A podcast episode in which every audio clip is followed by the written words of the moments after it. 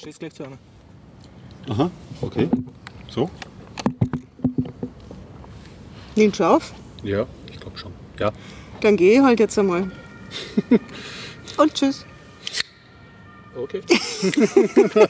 Okay, so, soll, soll ich noch ein Wort äh, dazu sagen? Nein. Ich mache komische Geräusche. So, so, so, so. Zunge rausstreckgeräusche.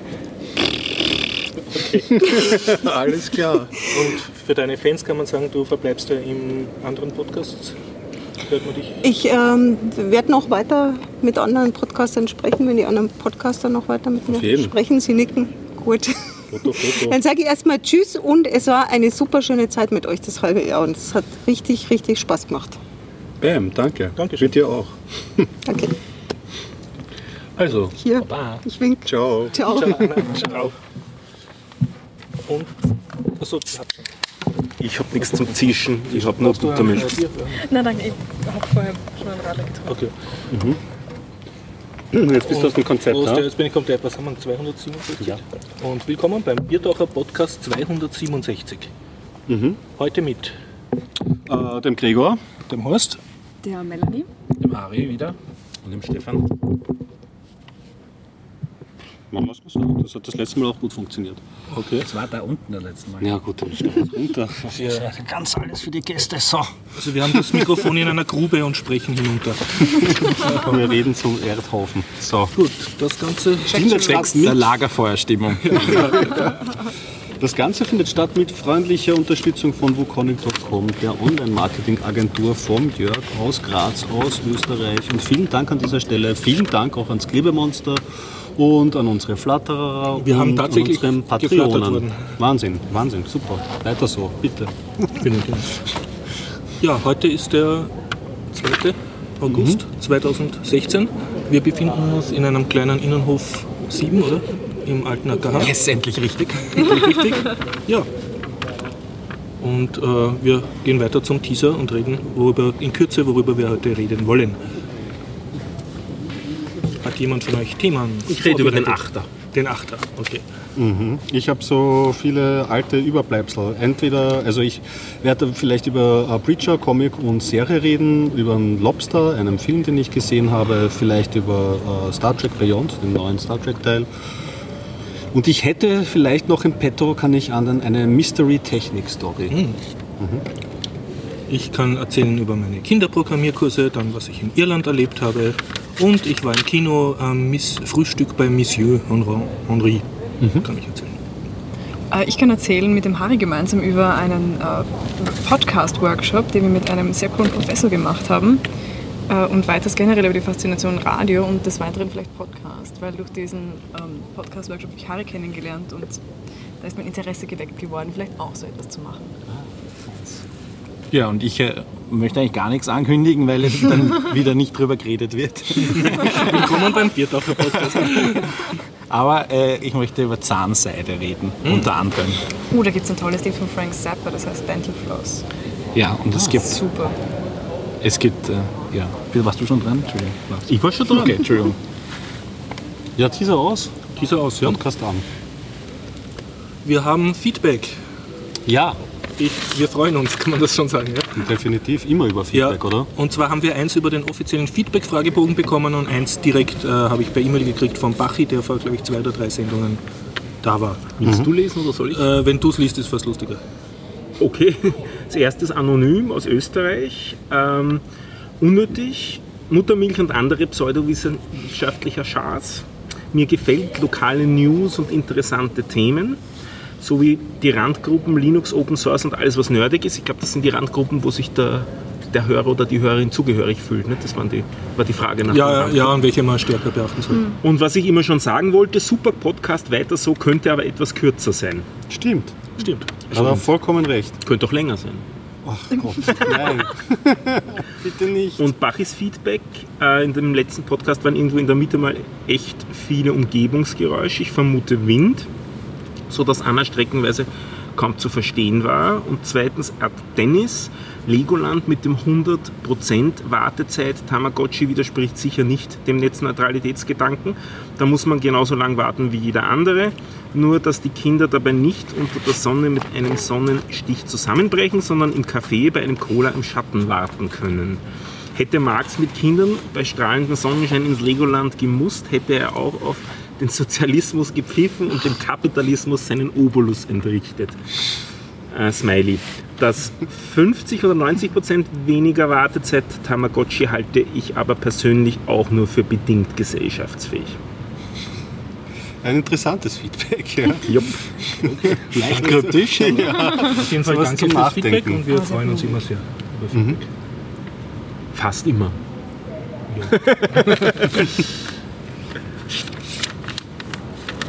Jo, dann Haben wir gar nicht. beginnen wir mit den Techie-Themen, würde ich sagen. Oder wir, Moment, wir haben einen neuen Gast. Magst du dich vorstellen und kurz über dich reden? Äh, ganz kurz, ja. Ähm, ich bin die Melanie, ich komme ursprünglich aus der Steiermark, wohne seit drei oder vier Jahren jetzt schon in Wien äh, und studiere Volkswirtschaft und Kunstgeschichte mit ein bisschen Philosophie. War im vorigen Jahr ähm, Vorsitz, bin ich auch noch, ähm, einer Studierendenorganisation, die sich für Nachhaltigkeit in der Wirtschaft ähm, beschäftigt und seit ich 16 bin, habe ich mit Radio zu tun und bin im Radio und Audio verfallen. Und komme erst jetzt auf Podcasts, weil das irgendwie, dachte ich, bisher nicht so popular ist ähm, in, im deutschsprachigen Raum, aber es offenbart sich mir gerade eine neue Welt. wie Ich sehe.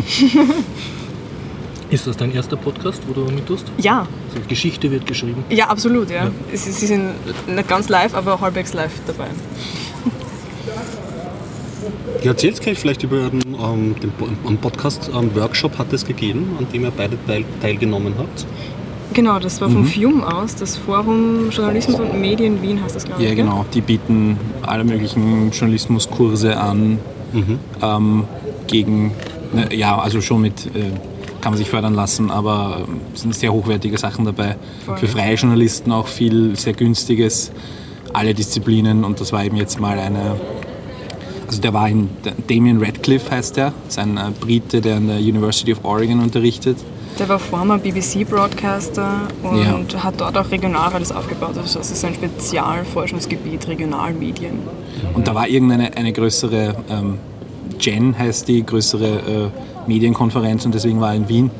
Und da haben sie dann gleich äh, äh, den eingeladen, diesen Workshop zu machen. Voll. Und das waren eben so zwei oder drei Tage, drei Tage, glaube ich. Ne?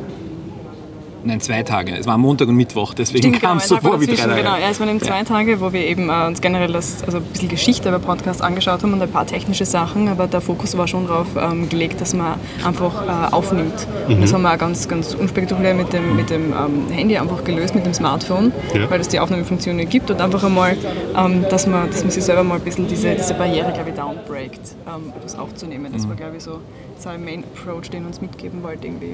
Erzähl deine früheste Erinnerung in 20 Genau. Sekunden oder sowas. Das Okay, also klingt schon jetzt nach ziemlich, ziemlich Klingt so nach leichter Übung. Klingt- Ein bisschen. Ein bisschen. Es klingt so nach sehr leichter Übung, aber ist es nicht. Ja. Allem, Es ist sehr emotional geworden Ja. auch. Und, teilweise, und auch. Editing ist halt nur schwer möglich, beziehungsweise halt in dem Rahmen nur schwer möglich. Das heißt, du nimmst halt mehrere Versionen hintereinander auf und merkst dann, oder auch zu zweit Übungen machen ähm, und einfach nur darauf hinweisen, wie funktioniert das jetzt, ähm, äh, was ist emotional, ist das wirklich eine gute Erinnerung, wie, wie bringt man es unter, was verwendest du für Füllwörter, für Schmuckwörter und solche Dinge halt. Genau. Was auch eine tolle Übung war, war das ähm, war Personen beschreiben. Das war sehr cool, du warst da sehr geschickt, Harry.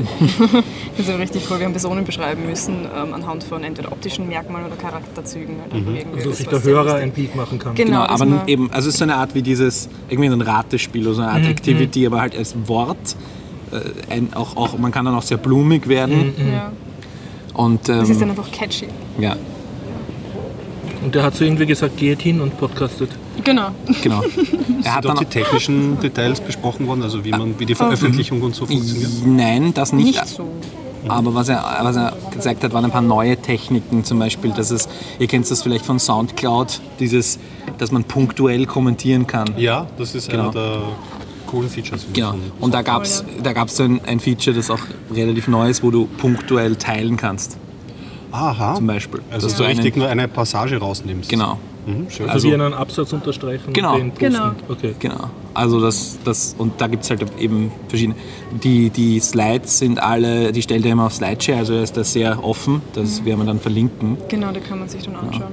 Und er hat auch, er hat dann im Anschluss, er war dann ein- eineinhalb Wochen in Österreich und hat dann noch so einen Workshop gehalten für die Regionalmedien Austria, die RMA, die so quasi die Dachorganisation ist für diese ganzen Bezirkszeitungen und so. Und weil natürlich da auch immenses Potenzial besteht, ähm, günstigen Content zu produzieren, Lokaljournalismus und so weiter. Und er ist eben da ein absoluter ähm, Er scheint eine Koryphäe. er er ist, äh, ja, heißt Damien Radcliffe, auf Twitter verlinken und University Schätze, er hat einen eigenen Podcast? Ähm, nein, nein, also nur inner, innerhalb seiner Vorlesungen und so macht er manchmal Audiosachen, aber er selber hat keinen Podcast, den er genannt hätte zumindest. Genau. Und er ist nicht verwandt mit, Dan mit Daniel Radcliffe, das hat er auch noch betont am Anfang. Ja, war meine Weil das erste jeder- Assoziation. Ja, ja, das schon das ist- Harry ja, Potter, genau. schon im Kopf. Fragen alle. Damien, Daniel Radcliffe, ja. Das war seine erste Slide bei seiner Vorstellung. I'm not related to Daniel. Ja, Und es war eine, also die Gruppe war irrsinnig faszinierend. die war sehr divers, das war toll. Ja, da kam, eine war aus, kam extra aus Hamburg, ähm, eine war aus Somalia, eine war aus der Ukraine, beide wohnen aber in Wien. Ja. Dann war eine kam aus, also von den? Österreichern waren alle aus unterschiedlichen Bundesländern. Ja, ich voll. glaube, kein Bundesland war doppelt vertreten. Das war, also, und es waren dann nicht acht Leute, waren wir. Genau, und es war einfach eine gute Mischung aus Studierenden und Be Berufstätigen. Journalisten und Ja. Nicht-Journalisten, Genau. Gut gemischt einfach. Und ihr habt Ja. dort erzählt, übrigens, man sollte Biertaucher Podcast hören. Oder? Ja, es war halt auf Englisch. Ne? Podcast. Ich kannte ihn damals noch nicht. Das war so Die bessere Ausrede. Und du hast jetzt in Schwung gekommen, dich mit Podcasts auseinanderzusetzen. Hast du irgendwelche Podcasts, die du jetzt aktiv hörst? Oder, Ich habe ganz wenig Podcasts angehört. Ja? Ich kannte genau diesen This American Life. ah ja, natürlich. Aber ich, ich halte Der halt ist eh den- ganz groß. Ja, aber ich habe, also es ist mir ein bisschen zu lang und ich halte den Dialekt dann mit der Zeit nicht aus. ja, muss man, muss man Aber sonst habe ich. Podcasts echt nur gehört von FM4 und von BBC. Mhm. Also jetzt nicht aktiv Podcasts, die nicht ähm, irgendwie related Ja, zu einer ja. Radiostation sind. Ja. Weil ich eben Also dachte, keine Laber-Podcasts, sondern Qualität-Podcasts. Nein, aber ich komme jetzt eben drauf, dass es doch einige gibt im deutschsprachigen Mhm. Raum. Ich kannte sie nämlich nur, also ich kannte Podcasts wirklich nur aus England, weil ich habe eine Zeit lang in London gelebt. Und dort sind Podcasts so popular. Mhm. Ähm, ja. Und du planst jetzt selber vielleicht einen Podcast zu Genau. machen? Ich bin, noch, schon, im, nein, ich bin noch- noch immer am Eruieren, was, was würde ein, ein deutschsprachiger Hörer hören wollen und vor allem wann und wo, weil es gibt so lange Commuting Ways wie in London einfach nicht, wo du einfach eine, eine Stunde jeden Tag zu deiner Arbeit zum Beispiel fahrst. Mhm. Da bin ich eben noch jetzt am herausfiltern, was wäre cool und was interessiert mich, worüber kann ich dann immer sprechen, sodass es mir halt auch nicht fahrt. Oder wenn mir fahrt wird, dann wäre es halt schon ein bisschen blöd. Ja, Ja, okay. ja also ich bin noch am Tüfteln, aber ich, ich gebe es nicht auf. Also, Mhm. ja. Ja, sehr gut. Mehr Podcasts. Kann Ja, absolut. unterstützen.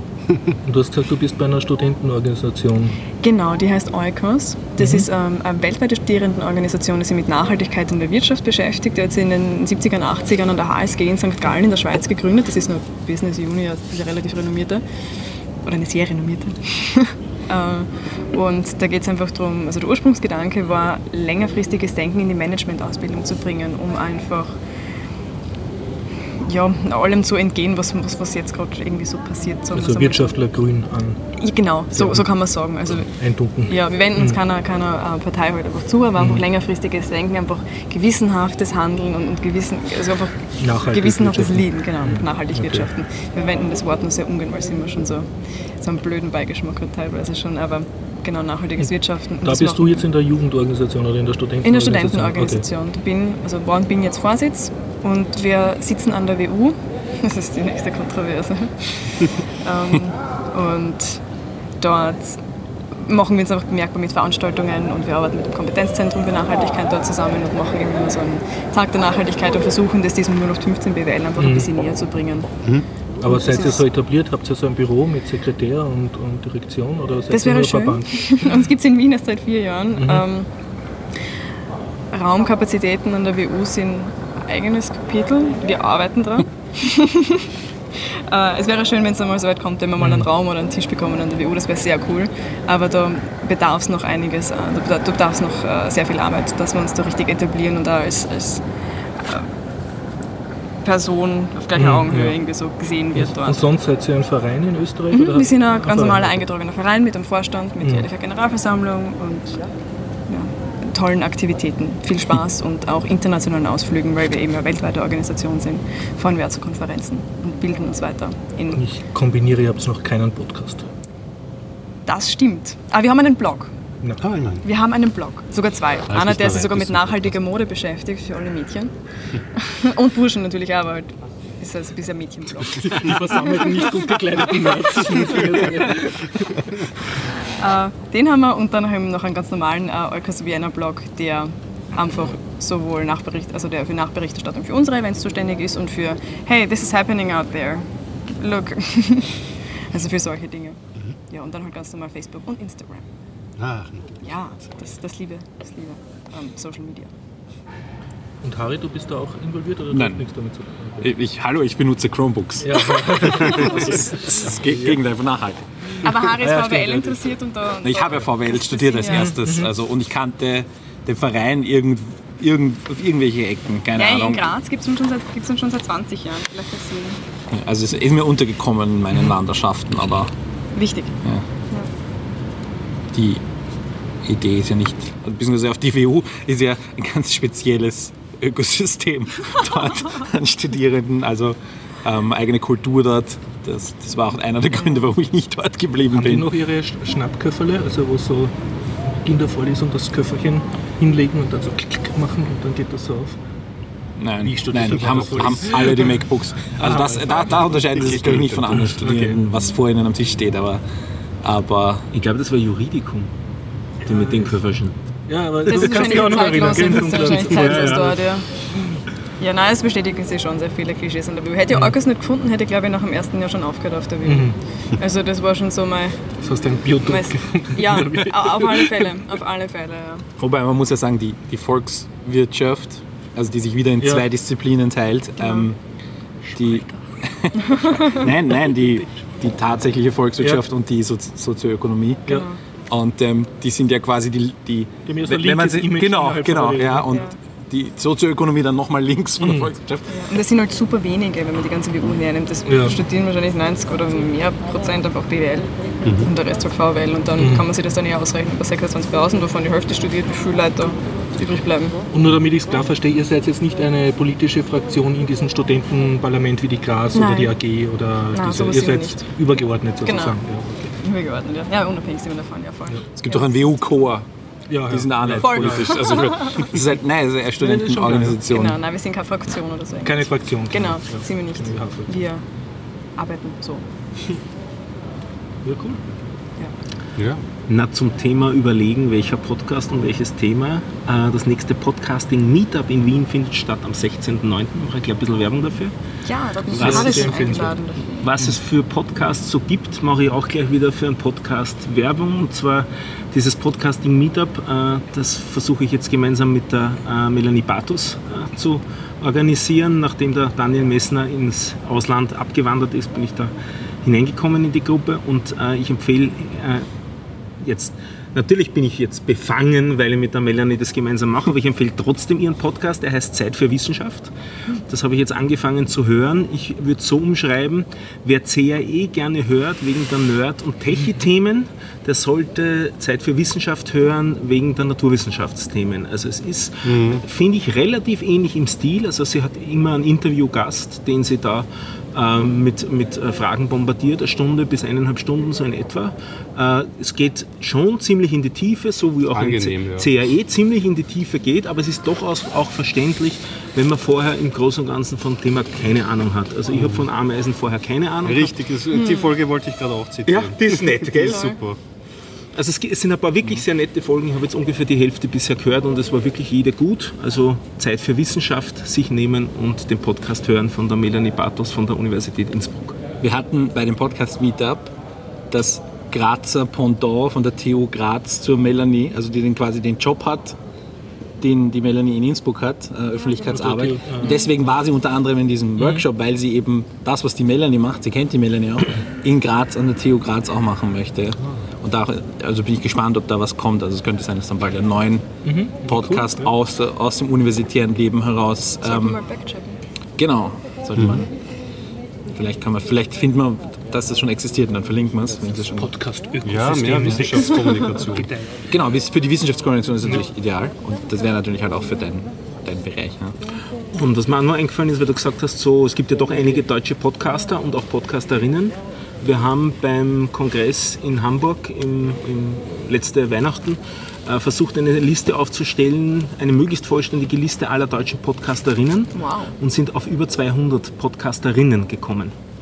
Also da gibt es durchaus eine, eine ganz stattliche, im deutschsprachigen Raum, also da gibt es durchaus eine ganz stattliche Anzahl von. Tatsächlich. Die Nele Heise hat diese Liste zusammengestellt. Ich nehme auch an, sie wird es publiziert haben, bin aber nicht ganz sicher. Auf jeden Fall über Kontakt äh, mit der Nele Heise kann man das sicher herausfinden, wer das all- alles welche macht und welche Themen es da schon gibt. Also wenn, wenn du deine eigene Nische finden willst, kannst du dich entweder davon negativ inspirieren lassen oder positiv und Voll. schauen. Also, So, schaue ich mir auf alle Fälle an. Danke. Ja. Cool. Das ist auch eine, eine deutsche Podcasterin, soweit ich mich erinnere, ist die auch aus Hamburg.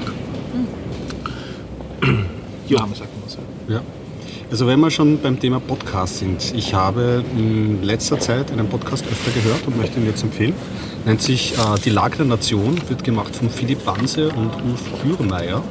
Und den Philipp Banse kennt man irgendwie aus anderen Podcasts, der macht das Küchenradio und ist so ein Zwitterwesen zwischen Radio und Radiomann und, und, und Podcaster. Okay. Und die verhandeln halt politische Themen, was so passiert auf der Welt ziemlich äh, intensiv, ähm, auch gut recherchiert und vorbereitet, sprechen eine Stunde, glaube ich, bis eineinhalb Stunden drüber. Oder eher, eher geht es in die einstündige Richtung und äh, macht viel Freude. Ich meine, sie sind jetzt gerade in Sommerpause, jetzt muss man, wenn, dann kann man sich jetzt halt nur die älteren Folgen anhören, haben 20, glaube ich, sind jetzt so ähm, um den Dreh heraus und finde ich sehr angenehm und informativ zu hören, weil sie auch ein bisschen ähm, sehr viel gute, gut fundiertes Wissen und, und, und, und wohldosierte Meinung dazu liefern. Also gut, gut aufbereitet Ja. als Politik. Wohldosierte Meinung, klingt gut. Ja, Tolle Phrase. Was machen die noch? Küchen? das Küchenradio, ja, das ist so ein loser Verband von vier Berlinern. Einer davon ist eben der Philipp Banse, dann mhm. macht seine Frau noch mit und dann noch ähm, zwei weitere. Und das ist wechselnd, aber ich finde es sehr gut, weil ähm, die Themen sind relativ frei. Da gibt es zum Beispiel äh, eine Folge war, der Philipp Banse begleitet einen Polizisten, der in seinem Bezirk irgendwie patrouilliert und spricht mit dem zwei Stunden lang. Ah, okay. Es hat nicht Oder in notwendigerweise was mit Küche zu tun. Nein, also sie Okay. haben schon Folgen, die dann in der Küche aufgenommen werden, so Gesprächsrunden. Ich glaube, das war auch so das ursprüngliche Ding, aber es ist wirklich sehr, sehr frei. Also einer von denen hat zum Beispiel auch eine Stunde Meditationsgeräusche aufgenommen, wo er, ich weiß nicht, in Los Angeles irgendwo meditieren war. Also da hört man auch einfach nur Ambient-Zeug. Also das kann einem erwarten, kann Why not? schlecht sein, kann gut sein. Also Experimental-Podcast. ja, genau. So Ö1 und Geht schon, aber es teilweise es ist halt dann auch ein bisschen soapig, weil über die Leute und die Interaktion, wenn man es schon ein paar Jahre hört, dann, dann wachsen sie an, oder mag man sie, bilden sich die Charaktere aus für eine. Ja. Cool. So, dann habe ich noch was zu Podcast passendes, aber es, es geht immer weiter weg. Ich habe mir da dieses kleine Teil gekauft, das ist ein Bluetooth-Kopfhörer, weil ich es äh, beim Radfahren immer wieder störend finde, dass ich ein Kabel um mich herum hängen habe, weil das, äh, ich höre es ähm, vom ähm, Podcatcher vom Handy und habe dann immer das Kabel unterm Hemd durchgefädelt und zu den Ohren und habe jetzt einmal probiert, äh, das Ganze mit einem Bluetooth-Kopfhörer zu lösen, dieses Thema. Ähm, wie gesagt, ich höre nur Sprachpodcasts, daher glaube ich, dass es mich nicht besonders stört beim Radfahren. Zumindest bisher habe ich dadurch nicht das Gefühl gehabt, abgelenkt gewesen zu sein, Ärger. Und ähm, das ist ein, äh, so ein- Standardteil, so Größenordnung 25 Euro.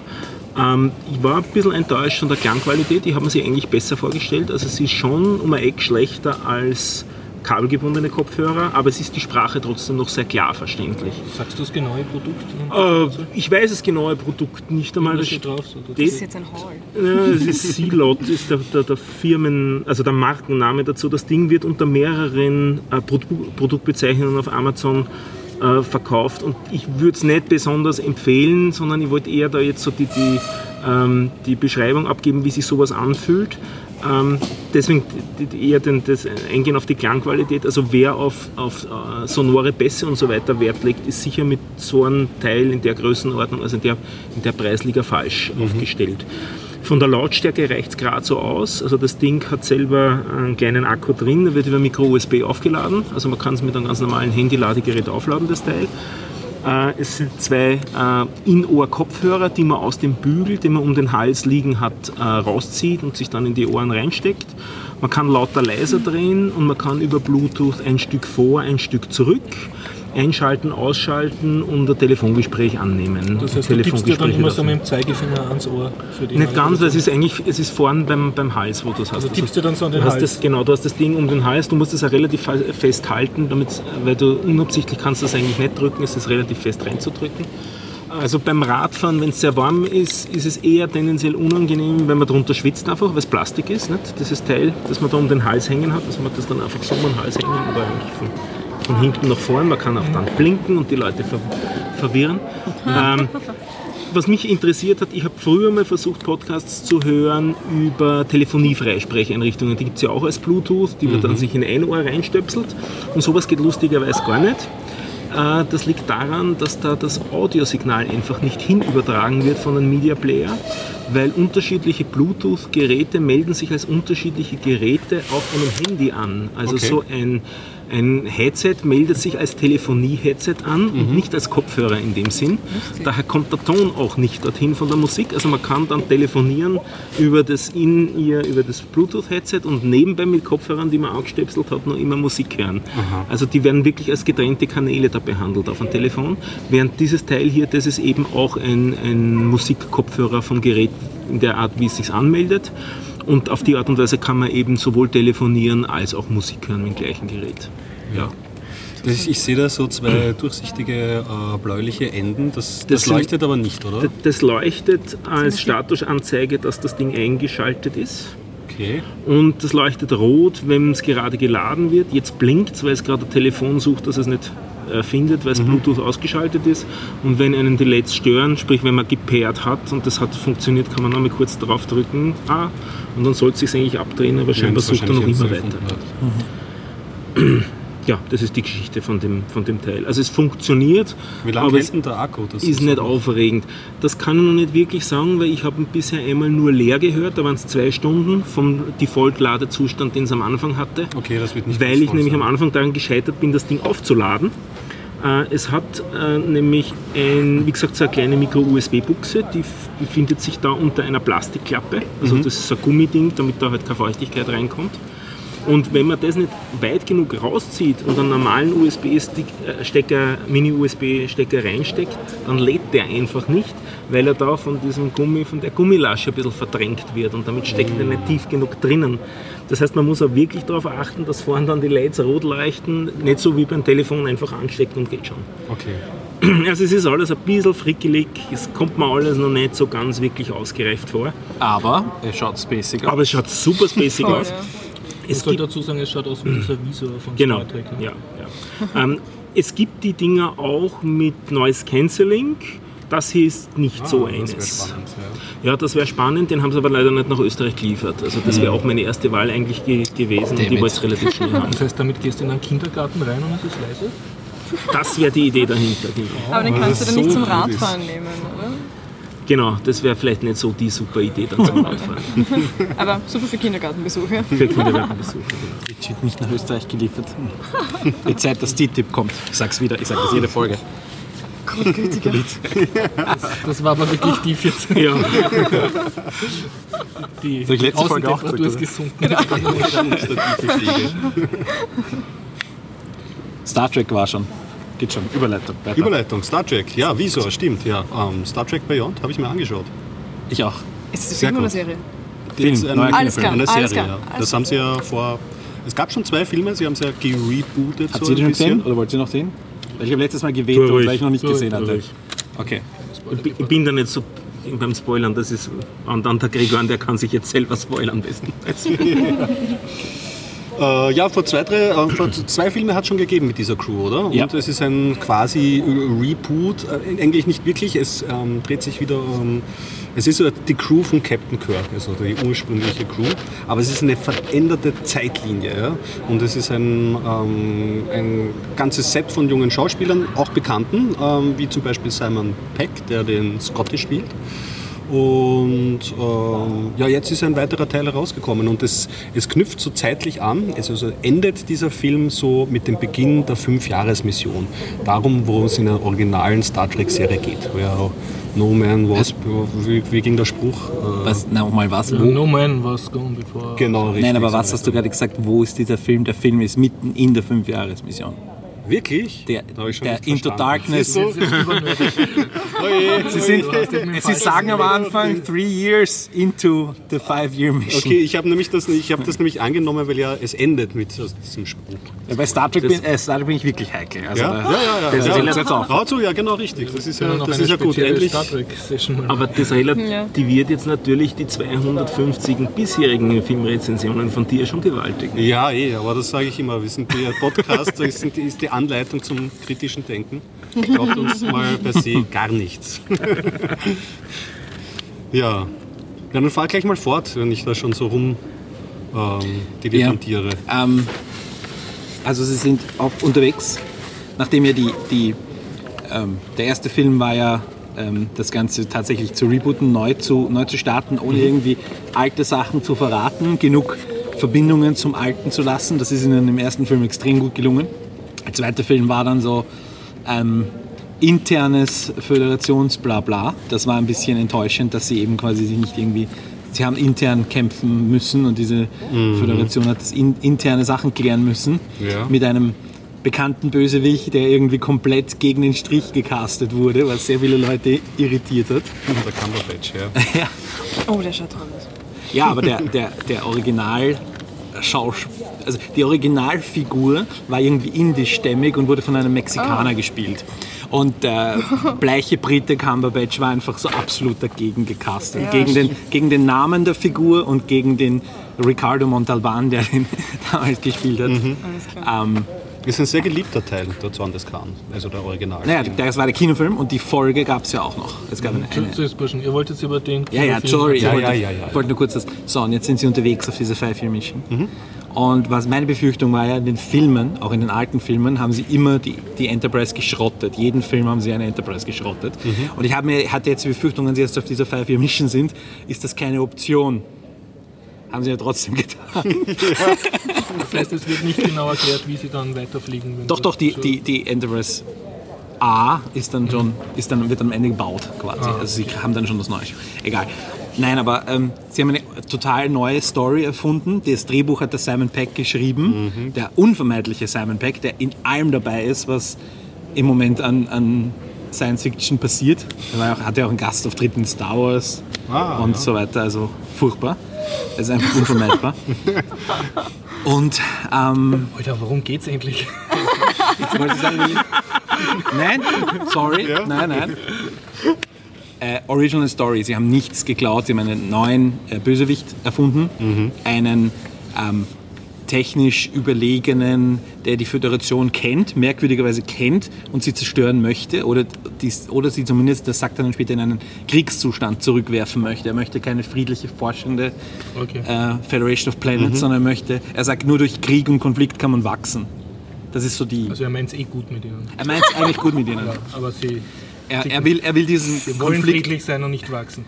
Genau, er sagt, nur durch, nur durch Krieg gibt es Entwicklung. Ja. Das, was da die, diese spannende moralische Frage ist, die es in Star Trek immer gibt. Okay.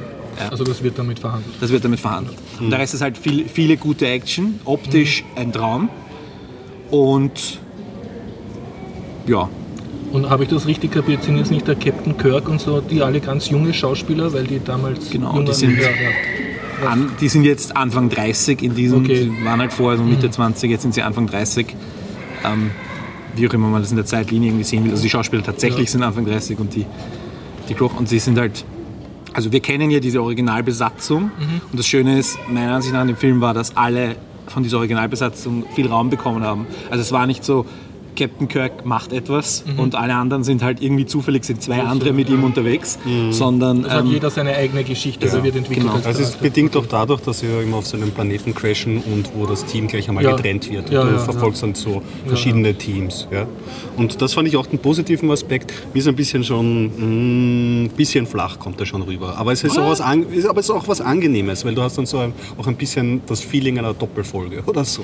Also deswegen bisschen, fand ich, ja. das, das, das fand ich eigentlich nicht unangenehm. Aber also wer, wer das Star- Philosophische hm, ist Wer, wer Star Trek kennt, wird, ich habe das öfters gehört und gelesen in einer Art und Form. Es war eine gute Folge. ich, ähm, ja, und es ist so eine. Es ist halt alles drin, was man braucht. Sie, sind, sie, sie, sie, sie landen auf einem Planeten, sie müssen ziemlich resourceful sein, sie haben einen lokalen Verbündeten. Also es sind all diese Elemente aus der alten Serie sind, sind drin. Und einen neuen, spektakulären Bösewicht, ähm, gespielt von Idris Elba, der ja, Ich will es eigentlich nicht wirklich wissen, aber ich muss dir zwei Fragen stellen. Kommen so schöne Pappendeckelkulissen vor, wie in den alten... Ja, Pappendeckel ist nichts mehr, leider. Das zweite ist, hat, hat, haben die Überlebenden, die jetzt noch leben von der Originalbesatzung, haben die so Cameo-Auftritte? Also sieht man dann, oh, so werde ich mit 80 ausschauen? Ja, das ist cool. es ist ja, inzwischen sind ja, ist ja der Leonard Nimoy gestorben, Der also Spock. den Original Spock gespielt Ja, hat. ja. Und der hat ja auch den alten Spock, es gab ja zwei Spocks in diesem Reboot, den Ah. jungen und den alten. Und jetzt ist der alte in der Handlung gestorben. Mhm. Das erfahren wir, oder das erfahrt auch der junge Spock. Ähm, das ist so ein Abschied. Und dann bekommt er die Hinterlassenschaften von Mhm. dem alten Spock und da ist ein Foto dabei von der Original Crew. Mhm. Und das ist für mich so, äh, Gott sei Dank, bitte lassen wir die jetzt hinter uns. Mhm. Ja. Das ist gut so. Also du siehst nochmal dieses Foto, du siehst, Okay, du also das war die Referenz für die Fans, aber es sind Eine nicht letzte. so äh, Auftritte noch von Nein, nein, Okay. keiner mehr. Ähm, So ganz ohne Spock. Naja, es gibt ihn ja noch. Aber nein, aber man hat jetzt die, die erste, die erste Film war Nostalgie. Ja, ja. Der zweite Film, da haben sie ihn dann noch einmal hineingebracht. Also sie machen da die, den Franchise jetzt wieder jugendkompatibel.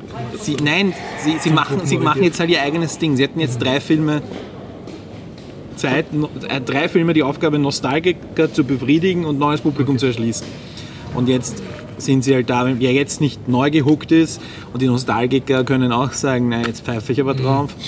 Also es, schauen wir mal, wie es weitergeht. Ich fand, dass es war ein, un, all things considered, ein hervorragender Film. Und ähm, natürlich optisch einfach, ja, haben wir uns 60 Jahre weiterentwickelt seit den, den Originalfolgen und 30, 20 bis 30 Jahre seit den, seit den Filmen mit der Originalcrew. Und ähm, das sieht man und es ist ein optisch wirklich ein schöner Film. Also es gibt, es gibt eine, eine Raumstation, meckern, ja. die ein bisschen over the top ist, aber das macht halt optisch einiges her, wo du, ähm, da wo dürften Millionen Menschen drin leben und es ist, die ist so groß wie ein kleiner Planet und die Enterprise fliegt unter einem Fluss durch Mhm. und du siehst durch das Wasser diesen künstlichen Fluss die Enterprise durchfliegen, so wie du halt ein, dir vorstellen kannst, dass die U-Bahn unter der Straße fährt. Ja? Du siehst und ich meine, du weißt, wie groß das Ding hält, 500 Personen oder so. Also es ist grandiose, grandiose Bilder. Und Also man sieht an deinem Strahlengesicht, du warst angetan. ich war sehr zufrieden. Ich werde mir auch mindestens noch einmal anschauen. Mein Familienausflug nämlich, weil meine Mutter irrsinnig auf Star Trek steht. Und alle paar Jahre gehe ich einmal mit ihr ins Kino. Und ich, also ich, und ich meine, mit ihr muss ich ihn halt auf Deutsch anschauen. Dann schaue ich Ja, immer meistens immer noch einmal auf Englisch vorher, weil. Und ähm, ja. Und Krieger, Ja. du schließt dich an, würde ich gesagt. Ja, mich hat es insofern inspiriert, ich habe jetzt wieder die Originalserie begonnen.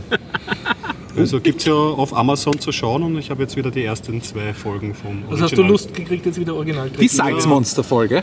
Es ist die Salzmonster-Folge, ja. Das ist, genau, Das ist so grauslich, das Salzmonster. Ein Ja, Salzmonster. besonders die wahre Form, ja, ganz schrecklich. Spielt das im Weltall? Ja, ja. Okay, okay. Naja, sie landen immer auf einem Planeten, jede Folge. Also. Aber Salzmonster habe ich immer so Angst gehabt als Kind. Das habe ich wirklich, das fand ich so grauslich. Ich bin für die Triples. Ja, und wir müssen ja schauen, 2017 kommt eine neue Serie, oder? Genau, genau. Da Äh, bin ich äh, schon sehr gespannt. Zuerst muss ich kurz äh, de facto Werbung machen. Alle Star Trek-Serien kommen auf Netflix äh, im Dezember. Ja. Und ab 2017 kommt dann die neue Serie. Und Netflix hat die globalen Rechte gekauft, dass die Folge auch jeweils gleich immer zu sehen ist. Ja. Ja. Äh, Amazon hat auch schon reagiert, da habe ich jetzt ähm, gesehen, dass sie irgendwie sehr viele Star Trek-Filme jetzt gerade ähm, gratis zum Schauen anbieten. Auf, auf Prime, ja genau. Die, den, den 2009er und die ganzen alten. In total nicht. Dann reiße ich zu meiner eigenen Gesundheit das Thema jetzt wieder an mich. Mhm. Du hast ein super Stichwort gegeben, nämlich over the top. Und ich habe mich nämlich anfüttern lassen im Microsoft Edgequarter von Dublin, Ja, Ah Irland. ja, sogar. du warst in Irland. Microsoft, ja. Ja, ja, und ich als großer Linux-Typ. Vorgeschichte, ich habe da den Derek getroffen, der auch schon mal im Podcast war, der Amerikaner. Und habe dann später an der Westküste von Irland so ein, wollte ich ein Camp aufbauen, ein Computerprogrammcamp und dazwischen waren wir halt in Dublin. Sind ins Trinity College gegangen, dort haben wir Leute getroffen und ähm, auf jeden Fall, wir trinken da so Bier, ich rede mit einem und dann haben sie gesagt, so, das ist Steven von Microsoft, also das ist Microsoft Steven, die sind dort alle sofort bei du oder ich habe die englischen Feinheiten nicht so erkannt. Und, ja, und dann haben sie gesagt, dass sie dort lauter so, die haben wirklich eine tolle Organisation, CESI, äh, ich habe ein Interview gemacht, ich hoffe, das kann man an dem Podcast anschneiden. Es gibt eine Teacher-Organisation, die sich halt mit Unterricht und Informatik beschäftigt seit 30 Jahren dort. Und die haben gesagt, wir machen morgen im Microsoft-Hauptquartier ein Teach Meet und du kannst auch kommen. Und der Steven hat mich da persönlich eingeladen, hat gesagt, kommt auch. Und ich, also ein, ein Guinness in der Birne schon, habe gesagt, ja, äh, ist das eh okay? Äh, Ich habe immer so Free Software T-Shirts an, kann ich da eh so dann so ein Selfie machen und das posten für meine Freunde in Wien? Und schlagartig ist die äh, Temperatur in diesem Pub um 5 Grad. Also alle waren Schneestart plötzlich. Ich habe irgendwie das, das Gefühl, ah, jetzt habe ich mich sehr daneben benommen. Und der hat mich dann sehr ernst angeschaut und gesagt, you can't make pictures inside the Microsoft Building. Und ich habe dann halt irgendwie gedacht, okay, das schadet seiner Karriere. Und er hat halt gesagt, you can wear whatever you want, you can't make pictures. Und ich habe halt nicht so ganz kapiert, macht er einen Schmäh mit mir oder ist er nur seltsam oder gut. Auf jeden Fall habe ich mir gedacht, ich kenne mich eh nicht aus, ich habe schon spontan Heimweh entwickelt und Hautkrankheiten und Magenweh und alles. Ich wollte keinen Ärger haben ja, und habe ihm hoch und heilig versprochen, also ich werde ein neutrales T-Shirt anhaben. Ja. Dann sind wir zurück in die Jugendherberge, eigene Geschichte, wir schlafen da und dann dämmert es mal so in der Früh, da hast in der Jugendherberge hast du so Betten und drunter sind so Eisenkäfige und da tust du ein Klumpert rein und mit so einem Vorhängeschloss, also du kommst da schon ein bisschen vor wie in dieser Orange is the New Black Serie. Okay. Dann packe ich da mein, mein Eisenkäfig-Ding aus und will da herum und komme drauf. Meine gesamte Be- Garderobe besteht aus T-Shirts, wo im Wesentlichen draufsteht Fuck Microsoft oder Free Software oder Linux oder Pinguin. Also ich hatte keine pinguinfreien T-Shirts. Ich bin natürlich mördergeniert, weil ich das versprochen habe. Und zum Glück habe ich mir dann für das Camp äh, T-Shirts machen lassen. Ich das, äh, so Werbe-T-Shirts so diesem Camp-Logo. Da habe ich mir dann eins genommen und angezogen und bin also wer zum Microsoft-Bildern geführt und jetzt kommt das, was du gemeint hast mit Over the Top. Dublin ist im Vergleich zu Wien ist es so zwei Stockwerke niedriger.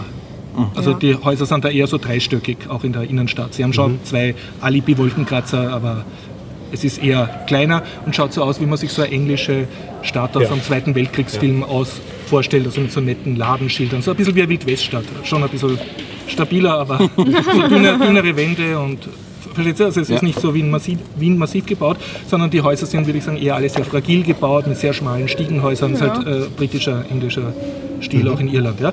Und inmitten dieser sehr beschaulichen ähm, Dublin, das hat natürlich endlose Vororte, wo dann schon so Wälder und Wiesen sind und grüne Hügel, steht dann wie hingeglotzt so ein Wahnsinnstempel mit acht Stockwerken hoch mit Glas, Stahl und Beton und es fehlen nur oben diese Laserkanonen. Das ist das Microsoft Headquarters. ja, und da gehe ich halt rein und dann, ähm, ich habe euch eh Fotos geschickt, also wir haben dazu einen Visitorstempel gekriegt, wo auch drauf stand, wer für uns verantwortlich ist, dass wir da nicht frei herumlaufen. Und äh, ja, und dann werden wir vom Microsoft Steven abgeholt und also ich und der Derek und äh, wir werden hineingeführt und in, innerhalb von diesem Gebäude ist ein riesiges Atrium, also ein riesiger Innenhof, rundherum sechs Stockwerke hoch und drinnen laufen nur lauter Supermodels und junge Leute rein, kein einziger ist über 50, ja, alle sind so gebräunt oder anders wie gut aussehend oder zumindest durchtrainiert oder meistens alles und blitzgescheit auch. Ja. Ich- witzig, wo ist herum? Ich stelle mir das gerade so vor. Nein, nicht. Ich habe extra gefragt. Ja. Meine erste Frage war dann auch, wo sind die fliegenden Autos? Und hat er gesagt, die darf ich nicht sehen. Aber das war, also ich, wir gehen da rein und drinnen, das war dann halt, also in diesem Atrium haben sie eine Art Kaff, äh, äh, ständiges Café ausgebaut, damit, falls du mal kurz brainstormen musst oder ein äh, Meeting hast. Und natürlich sind dort alle, alle Arbeitsplätze sind flexibel. Also es gibt keine fixen Arbeitsplätze. Und dann habe ich die Frage gestellt, ja, und mögen das die Leute? Und er hat dann gesagt, na, die, die es nicht mögen, können ja von zu Hause distant worken. Also ich war, war dort, haben wir schon wieder mal dumm benommen. Ja, auf jeden Fall. Innerhalb von diesem super Innenhof ging es dann noch einmal, seitlich war dann so wie bei einer Markt, wie in einem Markt, so Marktbudeln eingebaut, wie so kleine Spezialitätenrestaurants oder wie am Naschmarkt, so kleine Budeln halt. Und da geht man rein und ich habe das erste Irish Breakfast in meinem Leben gekriegt. Ja. Und Im Microsoft. Ich habe mich wirklich anfüttern lassen, ja. Und da war so ein uniformierter Typ, der stand da hinter der Pudel, ja, und vor mir nimmt einer da so die diversen Sachen. Und ich habe halt auch gesagt, ja, ja, das. Und Irish Breakfast ist Würstel, Schinken, Blutwurst, äh, ausgebackene Kartoffeln, also lauter Sachen, die gut schmecken. Leichte Sachen, leichte Und, Sachen. und das Allerbeste war, ich deute halt so mit dem Finger und sage, yes, yes, yes, yes, yes, yes, yes, yes. Und krieg so einen Berg aufgehäuft und er sagt excellent choice, Sir. Und ich bin gewachsen, dass ich jetzt ein Sir bin und schwanke mit meinem Tablett und Rucksack und meiner Jugendherberge, Mief und alles schwanke ich da in dieses super Area, wo die Models essen, ja. Und sagt, Derek, Steven, schaut mal, ich habe schon einen Tisch gekriegt. Und die sagen, ja, du musst aber erst zahlen. Voll peinlich mit hochrotem Kopf halt wieder zurück. Und der Steven hat dann souverän seine Ausweiskarte gezeigt und die wurde auf ein Meter Distanz, hat das dann so mit mir viel Sensor hat das alles gezahlt. Ja. Und ist aber weitergegangen, also ich esse mein Irish Breakfast. Ja, ich esse. Ja, ja. Und Sir is having his breakfast. äh, äh, genau, genau. Da, ja, da gibt es noch ein paar Geschichten. Aber gell? Und ich, okay, ich äh, fu- futter mich halt an, dann kommen die anderen Teacher vom Teach Meet und die futtern auch ein bisschen und so. Und nachher sagt der Microsoft Stephen, ja, wir gehen jetzt in den sechsten Stock in die Thinking Area, also wo man äh, spricht, ja. Weil, und ähm, dort ist ein Kaffeeautomat und dort gibt es guten Kaffee und Tee natürlich.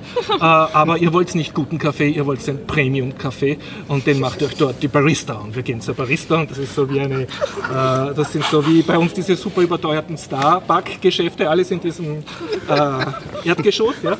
Und da sitzen äh, dahinter so drei so die waren nicht Supermodels, die waren nur Models, ja, das, ja, auch alles schön und, und uniformiert und so. Männer und so und, und die bestellen da halt irgendwas Kompliziertes und ich einfallsreich, wie ich bin, sage ja, bitte einen Kakao, ja, und, ja. Und, und der, der Obermaschinist hinter diesem Pudel sagt dann zum Untervizeleutnant Maschinist, yes, one hot chocolate please for the sir, hot chocolate, ja, und dann hot chocolate, speed ahead, yes, und dann tust da alles so herum an ihren chromblitzenden Maschinen und ich war voll verliebt, ich wollte auch an der Maschine umeinander tun und den ganzen Tag in Microsoft-Leuten da Hot Chocolate machen. Ja, auf jeden Fall kriege ich am Schluss ausgehändigt einen Pappendeckelbecher, wo ein Haar drauf steht und drin ist äh, Schokolade, also Kakao mit einem Milchschaum drauf. So. Ja, alles natürlich, ich nehme an, dass hat's zahlt. Ich habe ich hab schon gar nicht mehr gewusst. Ja? Und ich versuche das zu balancieren mit meinem Rucksack und meinem Laptop und mein alles Zeugs. Ja? Und, und die sind schon alle beim Aufzug und warten. Ja? Und ich will auch kommen und dann wieder die nächste Peinlichkeit sagt das Microsoft Steve, nein, nein, du musst einen Tab drauf tun. Also auf den Pappendeckelbecher so ein Plastikkapperl mit einem kleinen Loch, wo man so durchzuzeln kann. Ja? Also ich sehe, da ist ein eine Stellage, wo diese Tapes umeinander liegen, platziere meinen Pappendeckelbecher mit meinem Premium-Kakao daher. Und tu so einen Pappendeckel Deckel nehmen und tu ihn oben drauf auf meinem Pappendeckelbecher und er versinkt drinnen, blub, blub, blub und ich schaue ja. Nehme ich ihn aus. Ja. Fisch, fängt schon so an, das so peinlich zu werden. Und die anderen Supermodels machen schon so ein bisschen Abstand, die das werfen. Und, ja, und ich schaue blöd ja, und frage dann halt so einen, ja, gibt es da auch größere? Ja? Und er sagt, ja, genau vor deiner Nase. Okay. Ich nehme einen von den größeren, was ich halt auch in meinem, ich war ein bisschen Also eine übernächtig auch Mr. vom Flug und so. Ja, ja, ja, ja, voll. Ich habe mich Kraft, Kräften daneben benommen. Und auf jeden Fall nehme ich den größeren äh, Deckel und die anderen, der Aufzug ist schon kommen, die steigen schon einen Aufzug und ich versuche äh, diesen Deckel äh, drauf zu tun. Ja? Und das müsst ihr euch jetzt so vorstellen, wie so ein Zeichentrickfilm, wenn Donald Duck gegen irgendeine widrige Sache kämpft. Ja? Das Ding schwabbelt so unten herum und verbiegt sich und, und geht nicht drauf. Und am Schluss halt ist der Derek gekommen und hat mir gezeigt, wie man einen Deckel auf einen Pappendeckel drauf tut. Das war's. Dann bin ich super gedemütigt zu dieser Besprechung gegangen, habe das Interview gemacht mit der SACESI, also mit dieser Das Teacher-Vereinigung.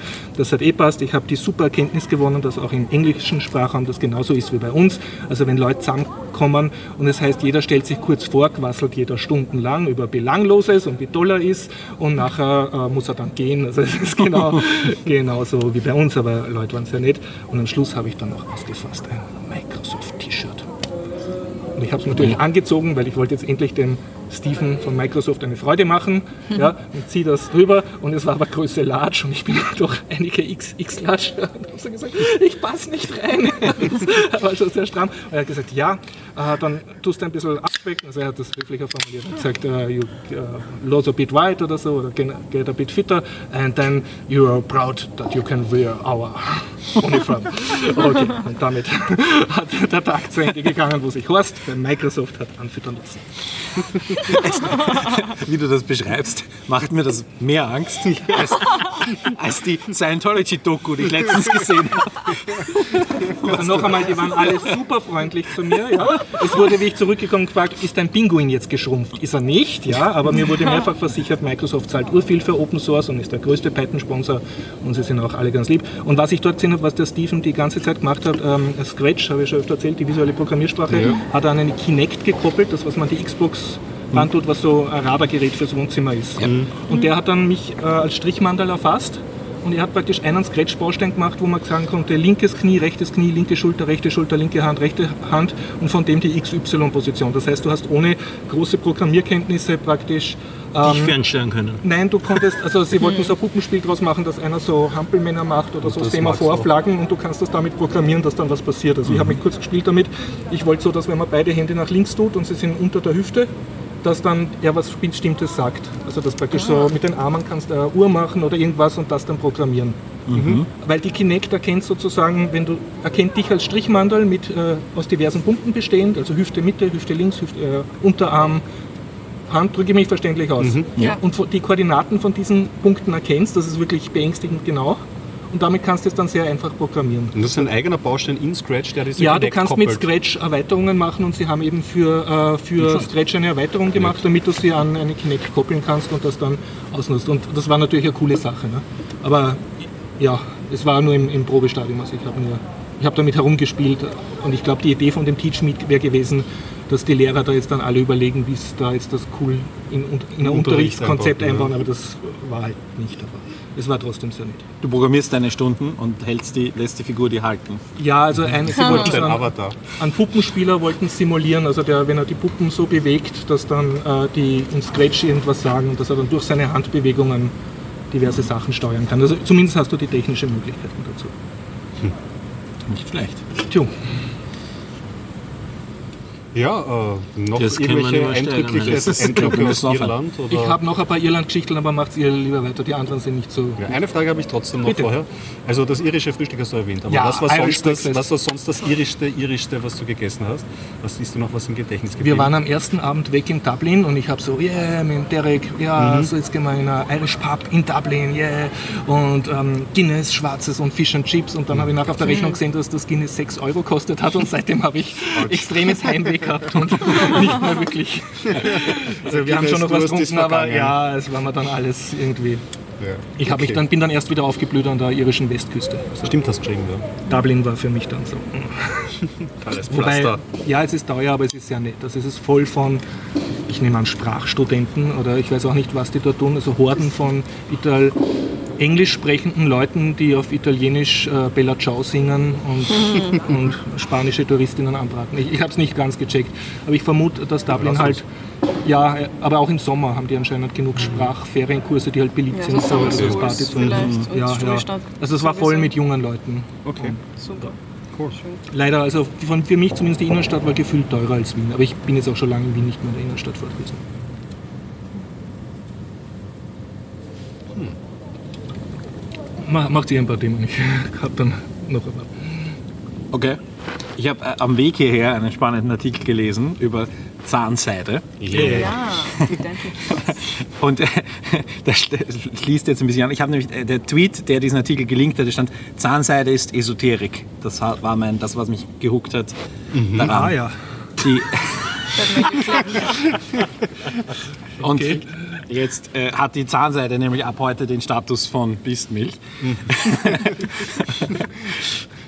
die Associated Press, also die äh, amerikanische äh, Presseagentur, hat eine äh, äh, Anfrage gestellt. Es gibt ja so eine Informationsanfrage, Freedom of Information Act, wo die ähm, öffentlichen Institutionen dann Informationen hergeben müssen. Und der General Surgeon, also der Gesundheitsbeauftragte, der, der Obergesundheitsbeauftragte, hat eine Empfehlung herausgegeben, für, also der gibt immer Empfehlungen heraus für Hygiene und, und, und medizinische Vorgehensweisen, wie man sie halt leben soll.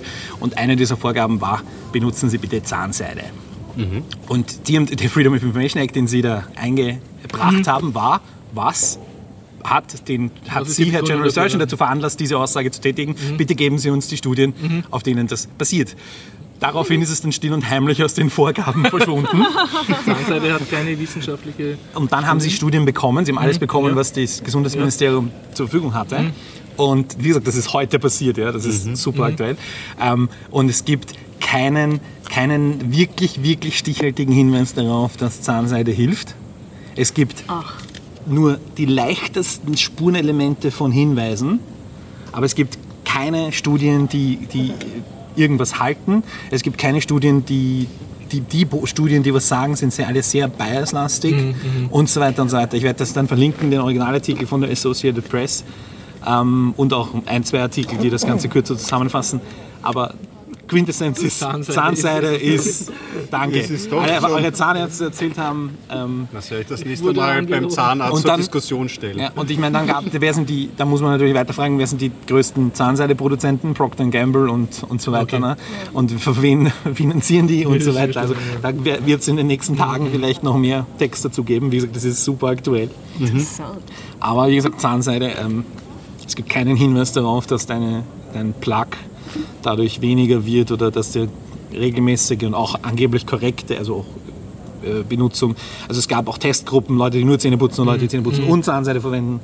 Kein Unterschied. Also es gibt, es gibt, es gibt, wie gesagt, es, es sind alle diese Informationen, die, die Formulierungen waren alle so, es gibt keine stichhaltigen Hinweise. Also es mag ein paar leichte Hinweise geben. Wem das reicht, um das Produkt zu benutzen, ist okay. Also es schadet auch offensichtlich nicht.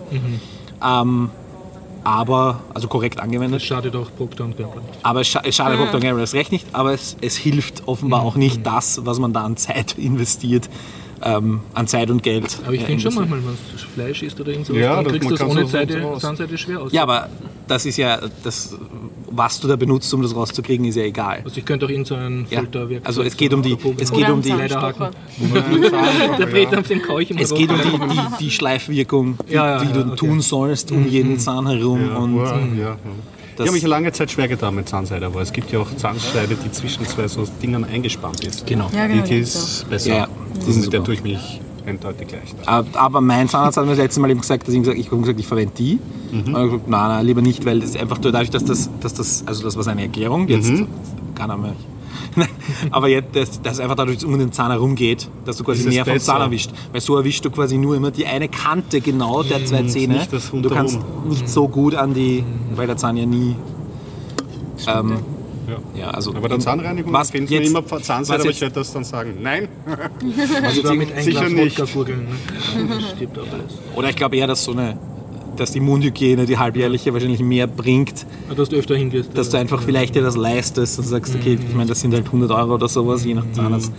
Aber wenn du das, also das ist ja empfohlen auch, wir haben ja auch so Empfehlungen öffentliche von, von den ganzen Institutionen. Und die ändern sich ja auch regelmäßig, ja, Ich lernt ja auch dazu also mit die der, mit, der, mit der Wissenschaft, ja. Und hier ist es halt so, dass eine journalistische Institution nachfragen durfte, nachfragen konnte. Bei uns würdest du diese Information gar nicht kriegen. Weil wir kein Freedom of Weil wir keinen Freedom of Information Act haben. Ja. Österreich ist ja, was Transparenzgesetze angeht, ähm, ein, da gibt es eine, eine, eine Liste von allen Ländern, die Transparenzgesetze haben. Ist Österreich irgendwie so vorletzter. Von allen, also es gibt die Länder, die nichts haben, die echten Diktaturen, und es gibt die Länder, die welche haben. Aber ist nicht ernst. Auch- Und da ist Österreich bei denen dabei, die, die ganz hinten sind auf Platz 95 von 96 oder so. Und der Freedom of Information Act ist halt ähm, wirklich ein grandioses Tool, also auch als jemand, der Journalismus machen möchte, so es ist einfach grandios. Ja. Jeder Staatsbürger kann, jeder, es kann sogar überhaupt jeder machen, also du musst nicht mal amerikanischer Staatsbürger sein. Du kannst einen Freedom of Information Act stellen, welche Förderungen Ja, ja. bekommt Microsoft. Ja, wenn Microsoft, dann veröffentlichst du das. Ich meine, was du bei uns machen kannst, ist eine parlamentarische Anfrage, wenn du eine entsprechende Fraktion im Nationalrat Wenn du hast. eine Fraktion Ja, hast, ja. genau. genau. Oder du könntest Gibt eine es doch Fraktion deiner Wahl beeinflussen. Es gibt diese Bürgerplattform. On- genau, diese Online-Plattform, Ja, ja. Aber ich glaube, die, die wirkliche Rechtsdings von denen ist, ist Ja. nicht so Es, groß. ja, Es hilft ja auch. In, Es hilft schon mal, wenn du dort äh, viel erreichst. es gibt diese, es gibt so immer wieder Versuche, Frag den dass Staat, frag den Staat ja. genau und oder frag deine Abgeordneten so. In Deutschland ähm, läuft das schon ein bisschen besser. Ich weiß nicht, wie das genau dort heißt, aber ja, ich, aber da muss halt, ich meine, das, das liegt halt dann an, deinen, an, den, an den Menschen, die da drin sitzen. Und diese 183 Leute müssen das tun. Ich möchte aber auch den Souverän nicht ganz ausnehmen. Der Souverän sind ja wir alle. Und wenn du einfach überlegst, der österreichische Alltagssituation, hast du mal irgendwen äh, bei einer Behörde sagen gehört, ich muss das wissen, ich habe ein Recht darauf, das zu erfahren, Sie sagen mir das jetzt, oder hast du mal gehört, das geht Sie gar nichts an. Mhm. Ja, das ja. ist einfach so, wachst du auf hier. Das geht auch, auch du gegenüber anderen. Ne? Das ist halt eine Mentalitätssache letztendlich. glaube ich? Ja. Oder wie, also auch wie im Bezirksparlament zum Beispiel umgegangen wird mit, wenn da irgendwelche jungen, neuen Fraktionen, ähm, die das Ganze, die doch ein bisschen einen Anfangsidealismus haben, wie die dann äh, auch die berichten dann auch noch drüber, ja, unsere Anträge wurden abgelehnt. Und wie das dann funktioniert, dass dann wirklich noch Bezirkskaiser, irgendwelche Ja, ja. SPÖ, die das äh, Bezirksvorsteher, die seit 20 Jahren den Job haben, ähm, das dann faszinierend. Zahnseite. No. zwar kein Bezirkskaiser, aber ein Bezirkspolitiker oder eigentlich genau zwei versuchen, zwei von den Neos versuchen, die Wiener Straßenbahnlinie 8 wieder zu Rettet reaktivieren. den Achter, das war doch einmal Wahlkampfthema in Wien. Schon lange her. Geht gerade auch wieder äh, los, die Geschichte. Also ganz kurz gesagt, ist entlang der U6 zwischen dem Lichtenwerder Platz, also das ist so U-Bahn-Station äh, Nussdorfer Straße und äh, U-Bahn-Station Meidling im Großen und Ganzen, also Philadelphia Brücke, wie sie jetzt heißt. Also eine Parallellinie zu sechs. Eine Das Parallellinie. Ja super. Die gab's schon einmal. Die gab es schon, die wurde teilweise abgetragen, teilweise gibt es sogar noch Schienen zu den, zu den Remisen hin und auch der 42er fährt das Stückel entlang. Und da gibt es eben jetzt die Idee, die wieder zu reaktivieren, weil ja die U6 doch ziemlich am Limit ist und es auch noch einige Jährchen dauert, bis das äh, Kreuz dann mit U2 und U5 so weit verlängert ist, dass das dort irgendwie Ja. eine Auswirkung haben kann. die U6a nicht mehr, die Intervalle kann man überhaupt nicht mehr verdichten, weil die Intervalle sind ja schon Ja, theoretische sind 1,5 zweieinhalb Minuten. zwei, Minuten ja. Und ähm, was mir auch auffällt, ist, dass sie renovieren ja statt jedes Jahr eine Station. Ja. Das heißt, allein da könntest du es schon brauchen. Um die Renovierungsarbeiten zu entlasten. Während, ja, genau. Also ich meine, es ist ein, ist ein bisschen komisch, wenn nur eine halbe Station renoviert wird. Ja, stimmt. Und, ja. ähm, aber ich meine, es- da könnte es auch was bringen. Und die Geiser sind da. Die Geiser werden ja auch ähm, befahren, eben wenn sie in die Remise fahren, hin und Nein, wieder. über weite Strecken sind sie schon weg. Also im, im Großen und Ganzen wäre es dann der Kampf zwischen dem Gürtelradweg und der Straßenbahnlinie Okay. 8. Also auf vielen Strecken, wo früher der Achter gefahren ist, Ähm, ich, ist jetzt Radweg. Ich, ich, also, be- ich bewege mich ja eigentlich nur zwischen, zwischen also Währinger Straße, Nussdorfer Stadt, da in der Gegend. da noch, bis, bis, genau, da ist es noch. Und ich glaube, bis zur Burggasse geht es noch. Und, dann, dann, und Westbahnhof müsste man, man müsste eigentlich bis zum Westbahnhof durchfahren können, glaube ich, oder? wenn ich jetzt nicht irre. bei, dem, äh, am- bei Michelbeuern ist aus. Da geht es auf der drüben Seite nicht runter weiter. Okay. Da müsste man Radweg wieder äh, opfern oder zurückbauen, zumindest auf eine Seite. Ist die Frage, wie man das, wie man das lösen könnte. Ähm, wo es dann wieder fertig ist, ist, wo der 6er und der 18er jetzt fahren, sprich ab der Stadthalle. Ja. Da wären die Gleise wieder äh, intakt und auch sind in Verwendung. Bis zur Gumpendorfer Straße und der Spur nach der Gumpendorfer Straße ist er dann rechts reingebogen über den Sparkassenplatz, U-Bahn-Station äh, Meidling Hauptstraße, dort ist er sch schräg durch und dann die Meidlinger Hauptstraße hinauf. Wer das sehen will, äh, wir verlinken einen Artikel, in dem ist auch wieder ein YouTube-Video verlinkt, so eine Mitfahrt mit dem Achter. Also da sieht man also ein bisschen, wie sich die Straßenzüge geändert haben in, im Laufe der Jahre. Also das ist Zeitreise praktisch. ja, ja, Zeitreise ein bisschen zurück. Also 19, ich glaube 87 oder 88 ist er stillgelegt worden und so ganz knapp vorher ist das aufgenommen worden. Warum eigentlich hat die U6 einfach. äh, Das ist fast, fast ein Prinzip von den Wiener Linien, wo eine Straßenbahnlinie gebaut, äh, wo eine U-Bahn-Linie gebaut wird, legt man die parallel führenden Straßenbahnlinien still, wenn man sagt, man hat eh genug. Wir hatten ja auch ähm, in der Marilferstraße, wo jetzt drunter die U-Bahn fährt, Straßenbahnlinie 52 und 58. Da gibt es übrigens auch wieder eine Initiative, aber nicht von Bezirkspolitikern, sondern nur von ein paar, ich sage jetzt einmal ein bisschen abfällig Hobbyisten. Die hätten dort die Idee, eine Oldtimer-Straßenbahnlinie wieder So aufzuziehen durch die Fußgängerzone. durch die. Fußgängerzone Ja. hinauf, die man ja einerseits sowieso dann verwenden könnte, weil eigentlich ist einem ja fast egal, ob das auch, Ja, ja. Mein Gott, das wäre nicht Niederflur, aber trotzdem. Ja. Aber auf der anderen Seite wäre das eine Touristenattraktion und die Marilferstraße ist ja Touristenstraße doch zu einem, zu einem ziemlichen Bestand, zu einem, zu einem ziemlichen Teil. Und das ist ja eben auch so eine, eine Idee, die es da gibt. Darf ich kurz mal äh, sagen, es gibt, gerade was die Verkehrsplanung in Wien angeht, gibt es irrsinnig viele ähm, so Einzelkämpfer, die irrsinnig gute Ideen haben und dann halt eine Projektseite aufmachen. Ja, ja. Und ähm, das ist teilweise sehr faszinierend. Und natürlich, das ist halt so ein bisschen das beeindruckend, wie die halt da irgendwie dabei bleiben und das als Hobby quasi kämpfen gegen diese Riesenverkehrsplanung in einer Stadt mit zwei Millionen Einzugsgebiet. Ja. Ähm, total faszinierend. Und mein Lieblingsprojekt von denen, ich, muss schon- ich habe es schon lange nicht mehr angeschaut, weiß nicht, was der aktuelle Stand ist, ist eine, ein S-Bahn-Ring um Wien. Dass man nicht mehr durch Wien durchfahrt. Und das bei mir bei der Dreisengasse, wo es nur ein, ein Gleis in jede Fahrtrichtung ist, aber sechs Linien halten und das einfach so auch im Minutentakt ein Zug kommt und wenn da einmal was steht, dann ist es gar sondern dass Praktisch man ein Eisenbahnumfahrungsring Genau. für Wien. Das, und vor allem, weil die Züge nach zwischen, zwischen nord nördlichen Städten Äh, kommen rein von Neuburg bis Mödling und Neu-Wiener Neustadt einfach durchfahren. Durch Wien. Ja, und ich meine, da einfach um Wien herum, man könnte es schnell machen und es, es sind relativ wenige Gleise zu legen, um das zu tun. Und S-Bahnen halt dann auch relativ günst, viel günstiger sind als U-Bahnen. Und man könnte die Innen, also man könnte ganz Wien, nicht nur die Innenstadt, sondern ganz Wien massiv entlasten. Und die Fahrzeiten wären vielleicht ich meine, die Zugtechnologie wird immer besser, das heißt, die Fahrzeiten würden nicht notwendigerweise länger werden. Beziehungsweise die Züge können dann einfach schneller Teure werden fahren. halt nicht die Gleise sein, sondern die Grundstücksablösen. Ne?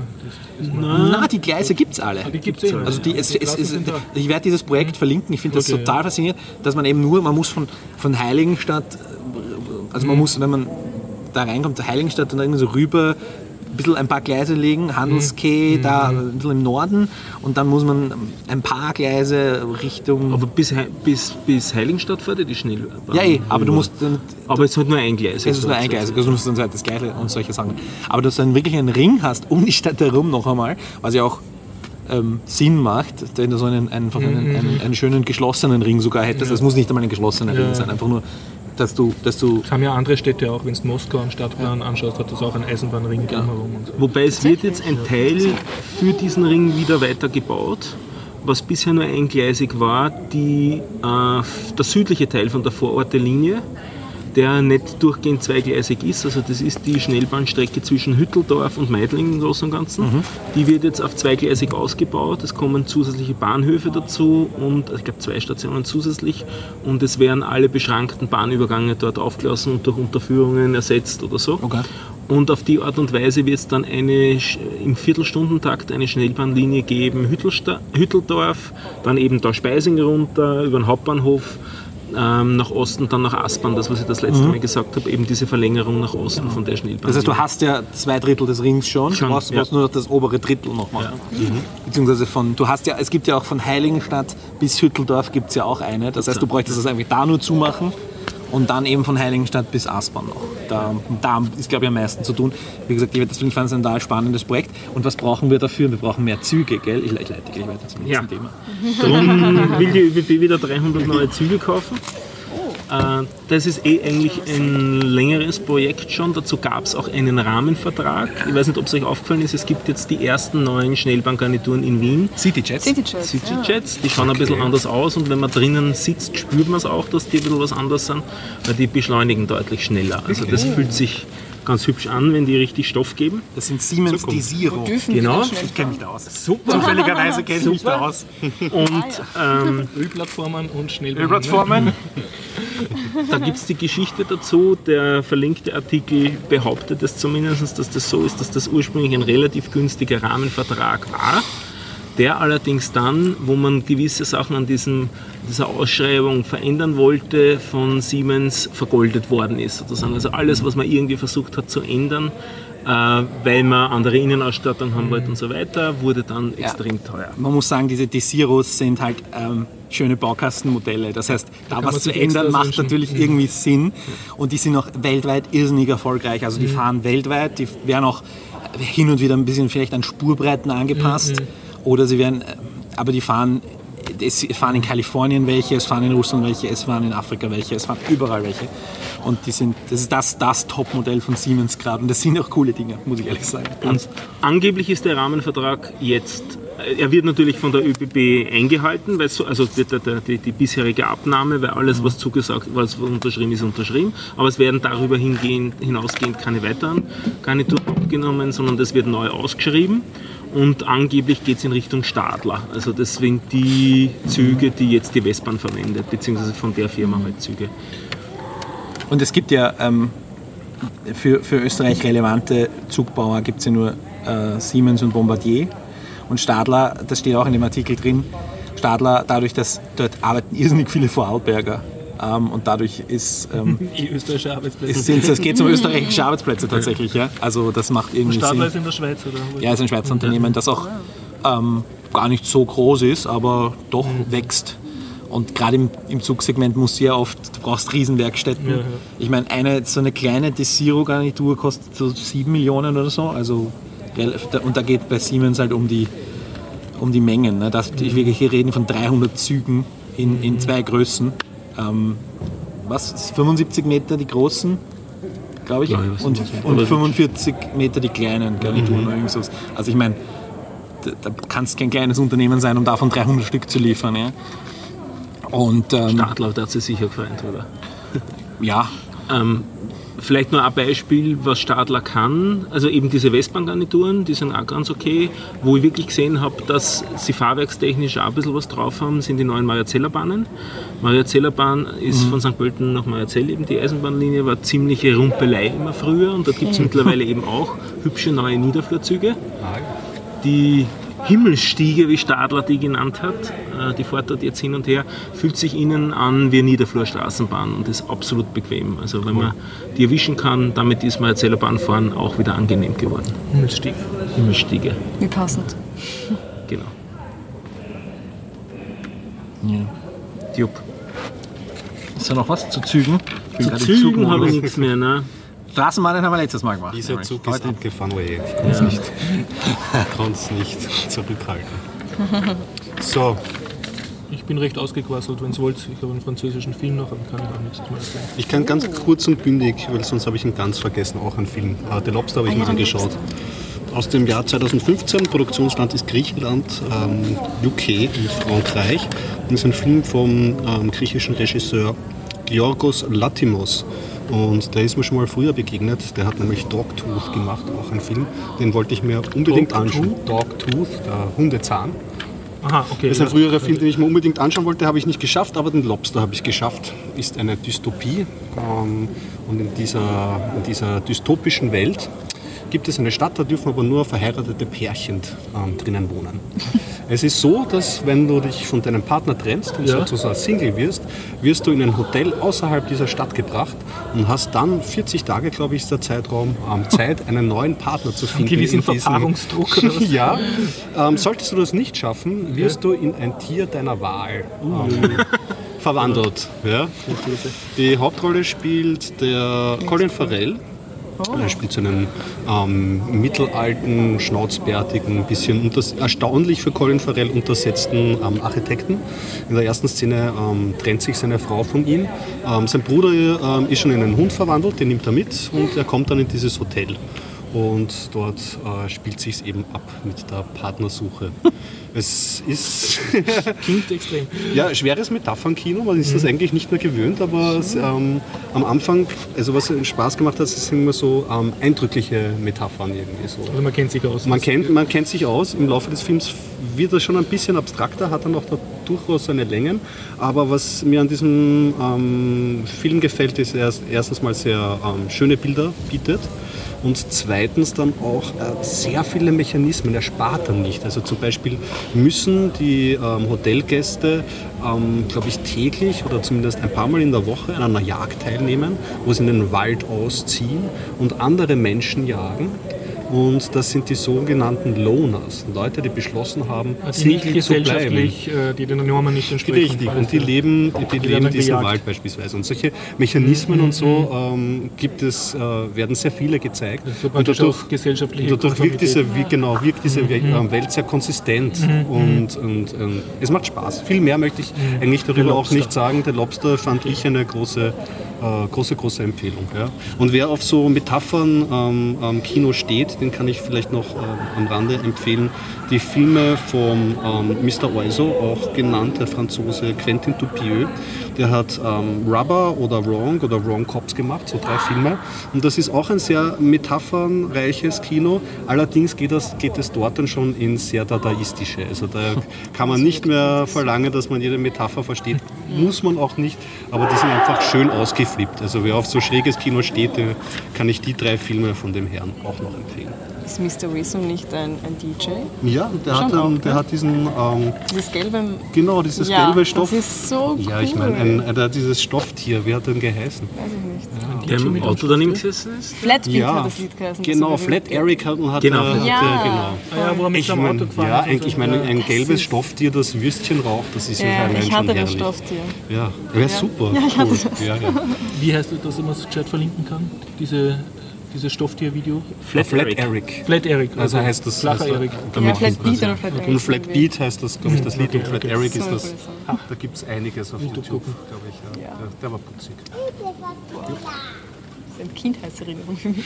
Ich habe das auch noch geschaut, wie, noch, wie ich noch Musikfernsehen sah. Ah ja. Lange, ja. Die zwei Jahre, die es echtes Musikfernsehen gab.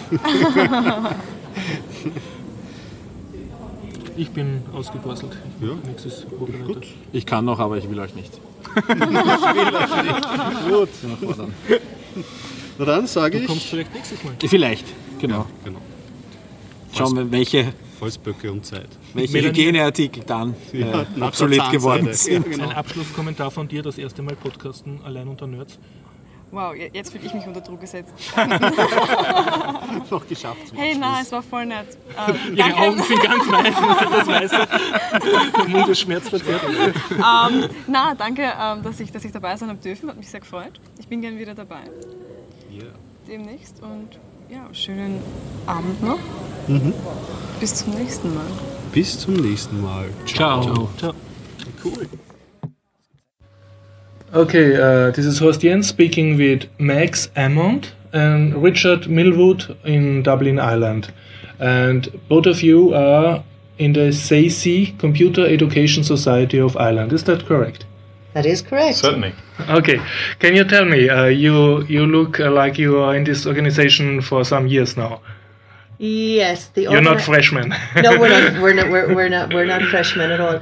The organisation itself is over forty years old. It's it's 40, not 40, 14, yeah, 40. 40, 1974, and one or two of our colleagues have been active members for that. Um, whole, Right from the start. whole Yeah. time, yes, and still are stalwarts of the organisation.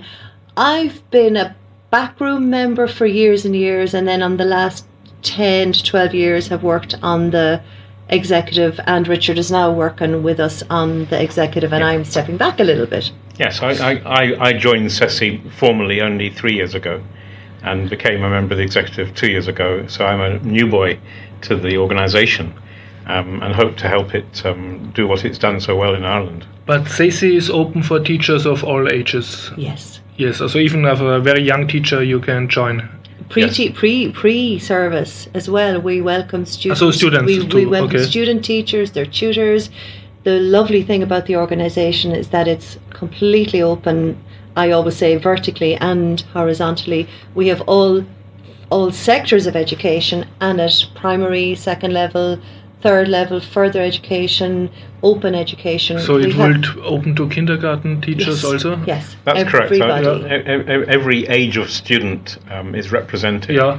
but also, um, as Mag said, the different sectors of education, including those who are not necessarily teaching. So, although it's primarily a practitioner organisation and it cares about practice more than anything else, it does have people that are concerned with research in computers and education as well. So even if I'm a psychology researching about teaching, I could join. You could come, You'd be welcome. yes. Yeah.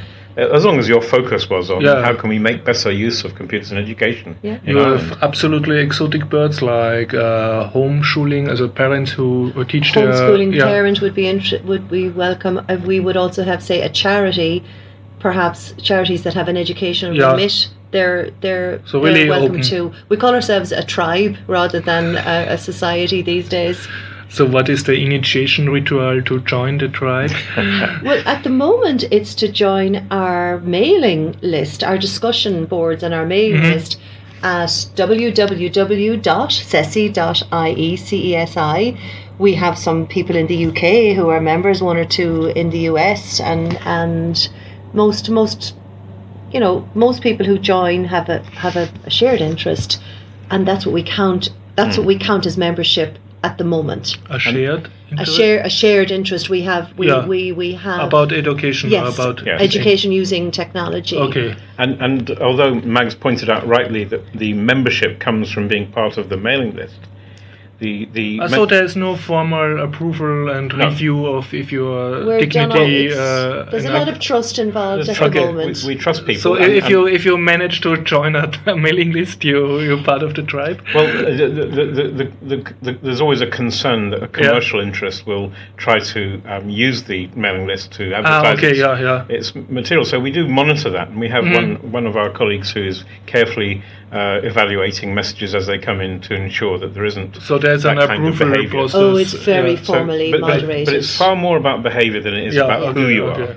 If, Cool. if you can be a commercial a person who works for a big company Yeah. uh, like Microsoft or Apple or Google, you could join the SESI, uh, but you will be expected to focus in the same way on the Okay. practice in classroom and to bring your ideas to the party like So anybody the, the else. common interest is that I teach with, uh, I'm interested in education and computers or education and technology. Yeah, in that order. Yes. The, the, the Education first. education first and then how can the technology help us Yeah. in the education? And to go back to the commercial interest it, it's it works the other way to what people mm. would expect. We have some very very generous people who because of their interest in education they join the list. They don't sell anything. They don't push mm-hmm. anything. But they help they give their you know they give answers to questions they help with their knowledge it's Yeah. it's quite a Like in a free software movement. yeah, I, w- I mean, I would help out as one of the as one of the moderators, and we have very little moderating, Mhm. very little moderating in the mailing list. Moderate. Okay. I mean, our chief moderator John, who who who curates the list, John Hegarty, curates it with a very light touch, and mm-hmm. it, it has worked now for up almost ten years, I think. That mm-hmm. way, we mm-hmm. used to have formal membership, but this way has grown our membership. We have, I think, thirteen hundred plus on the mailing list at the moment. I was writing 1,500 yesterday. Fifteen hundred, right? So you have 1,500 growing. people on the mailing list, that. and you have formal members who also pay a fee. No, we do. or We, not? we we switched from formal membership where you paid Yeah. about ten years ago to like just having an open membership on the mailing list as a trial, and, Yeah. and we haven't run into any problems yet. But your, what is your legal status? Are you an association oh, or I can something? explain that. Yeah, We're please. called a teacher professional network. Yeah. It used to be called a subject association. Uh-huh. Most school subjects in Ireland have a subject association of teachers. We're a teacher professional network. We don't have a subject. Mhm. We're from we're drawn from humanities, science, music, But arts. I, I mean, legally, are you existing as a as a body outside your physical bodies? Yes, a Uh, can you can you in uh, Ireland, take teacher, bills or something? teacher, yes, a teacher professional network has to has to be incorporated Yeah. through the Department of Okay. Education. So they will support us. We have to, you know, we have to keep certain rules Yeah, and you regulations. have board meetings or, or something. we have uh, to have our board meetings Yeah. several times a year. We have to put repo- oh, reports, reports. So you're an official. Uh, we're very official. entity. Very official, Okay, but we're yeah, just yeah. taking we're, we're taking the step to be open and Yeah, yeah, official yeah. at the same time, and it, it's it's working. It's hard work for Yeah, us, uh, th- but that- it works. That's right. There, Yeah, there, there is an, an executive body Yeah. um, of probably 20 people, I think, as many Mhm. as that, um, who um, meet regularly. And do who- this administration take stuff that is roles necessary. to Yeah, yeah. Um, keep the accounts, to Yeah, yeah. make the membership, to do the secretarial work, and to lead, of course, the organisation. So we have a chairperson who ensures that we are uh, following a, a, the, the, Yeah. the kind of agenda that we all want to, sh- Yeah, to we- follow. we and who, advocate as well. and who, who gets involved in um, consultations with government and other Yeah. people Yes. To advise them about the opinions of, of So our you have s- selected or elected representatives who Yes. represent you Yes. outside or to the government. we will uh, yeah. lobby and we will advocate on behalf of our Yeah, members yeah. to any new initiative that's been spoken about. So you, you try to influence the politic. Are you uh, powerful Yeah. enough to do that? well, we're. It's not that we're powerful enough. No, it's just so that big we're, we have we have, recognized a- we have that moral obligation Yeah. I, I to think do yes, it. We and, have. and, and we, we, I mean, a good example worth mentioning is that recently um, the government announced uh, thoughts about teaching programming in Yep, schools yep. in primary level. And um, we've begun the conversation in SESI already to meet and discuss what our advice would be to the government on that. And your And- voice was heard And- in and- the well, media? we're, we're not there yet. We're, it's just begun. Only Oh, days so, ago. Only okay, days ago. okay. But I'm just describing the Yeah, process yeah. that we expect will go so you, through. you are But- forming an but- opinion as, as Yeah. you But are an, but, assessing. an, but an important part of that is not that we act simply like an expert group, Mm-hmm. although there are considerable experts in the group. Um, we will also um, go to the membership and, and, and look for evidence from them Yeah. of the kinds of experiences and opinions they have too. So that when we go to the government, we can say it's not just us who with our opinions, but here maybe there's a little kind Mm. of evidence base that you should consider before taking this step or that step in your policy making. I think that's very helpful. I think I think Yeah. we're, we're we're well um, organised in that respect, and, we're, and respectful of our most, shall we call them, inexperienced members, aren't we? Yeah, and we're we are all volunteers, so and we put a lot of time into formulating these these um, documents that we will Yep. send to government. Yep. We've done it several times in the last few years, and I think our voice is well regarded. We perhaps punch above our weight sometimes. You know, we have we we're just as I say, we're volunteers, but we're very very active and willing volunteers. It's worth saying you, you asked about that, um, how, uh, joining right Yeah. uh, earlier on. One, one of the most important things is is the annual conference, Mhm. which brings everybody face to face who can go. Um, brings um, many teachers into present, presenting their work. We divide it into two halves. We have a, a teach meet in, on the Friday night where informal and short presentations are made, um, and a lot of fun is had, and there's time to eat and drink together as well. And then on the Saturday, um, the day after, we will have a much more formal event with keynote speakers and breakout sessions. So you have something like a, a bar camp and a conference in two days Yeah. together. Yes, that's correct. Okay. So And people this- stay overnight yeah, mm. and get the best from both events. And I, I assume this is very popular, or this is a I, I think it is, fun event. yes. and, and everybody feels it's like the centerpiece of the year for, for the SESI organisation. Yeah. Is that fair? So, I- I think so you have this fair. annual meeting where from Wool Island the teachers come together. Yes. Yeah, yeah. Can you tell about this teach meets? You tell told me yesterday a bit. Uh, uh, uh, this teach meets is not an invention of SASE, uh, but No, it's some, no, some part no. of the culture, if I understand No, it the correctly. Teach Meet, the Teach Meet, it came from, we met the Teach Meet at the Scottish Learning Festival and we happened to meet it the very year that the, what, what's it called, the crash, 2009, Eight, when yeah, the nine. economy went boom. And our conference, our annual conference, s- swiftly was changed from a two day affair to a one day affair.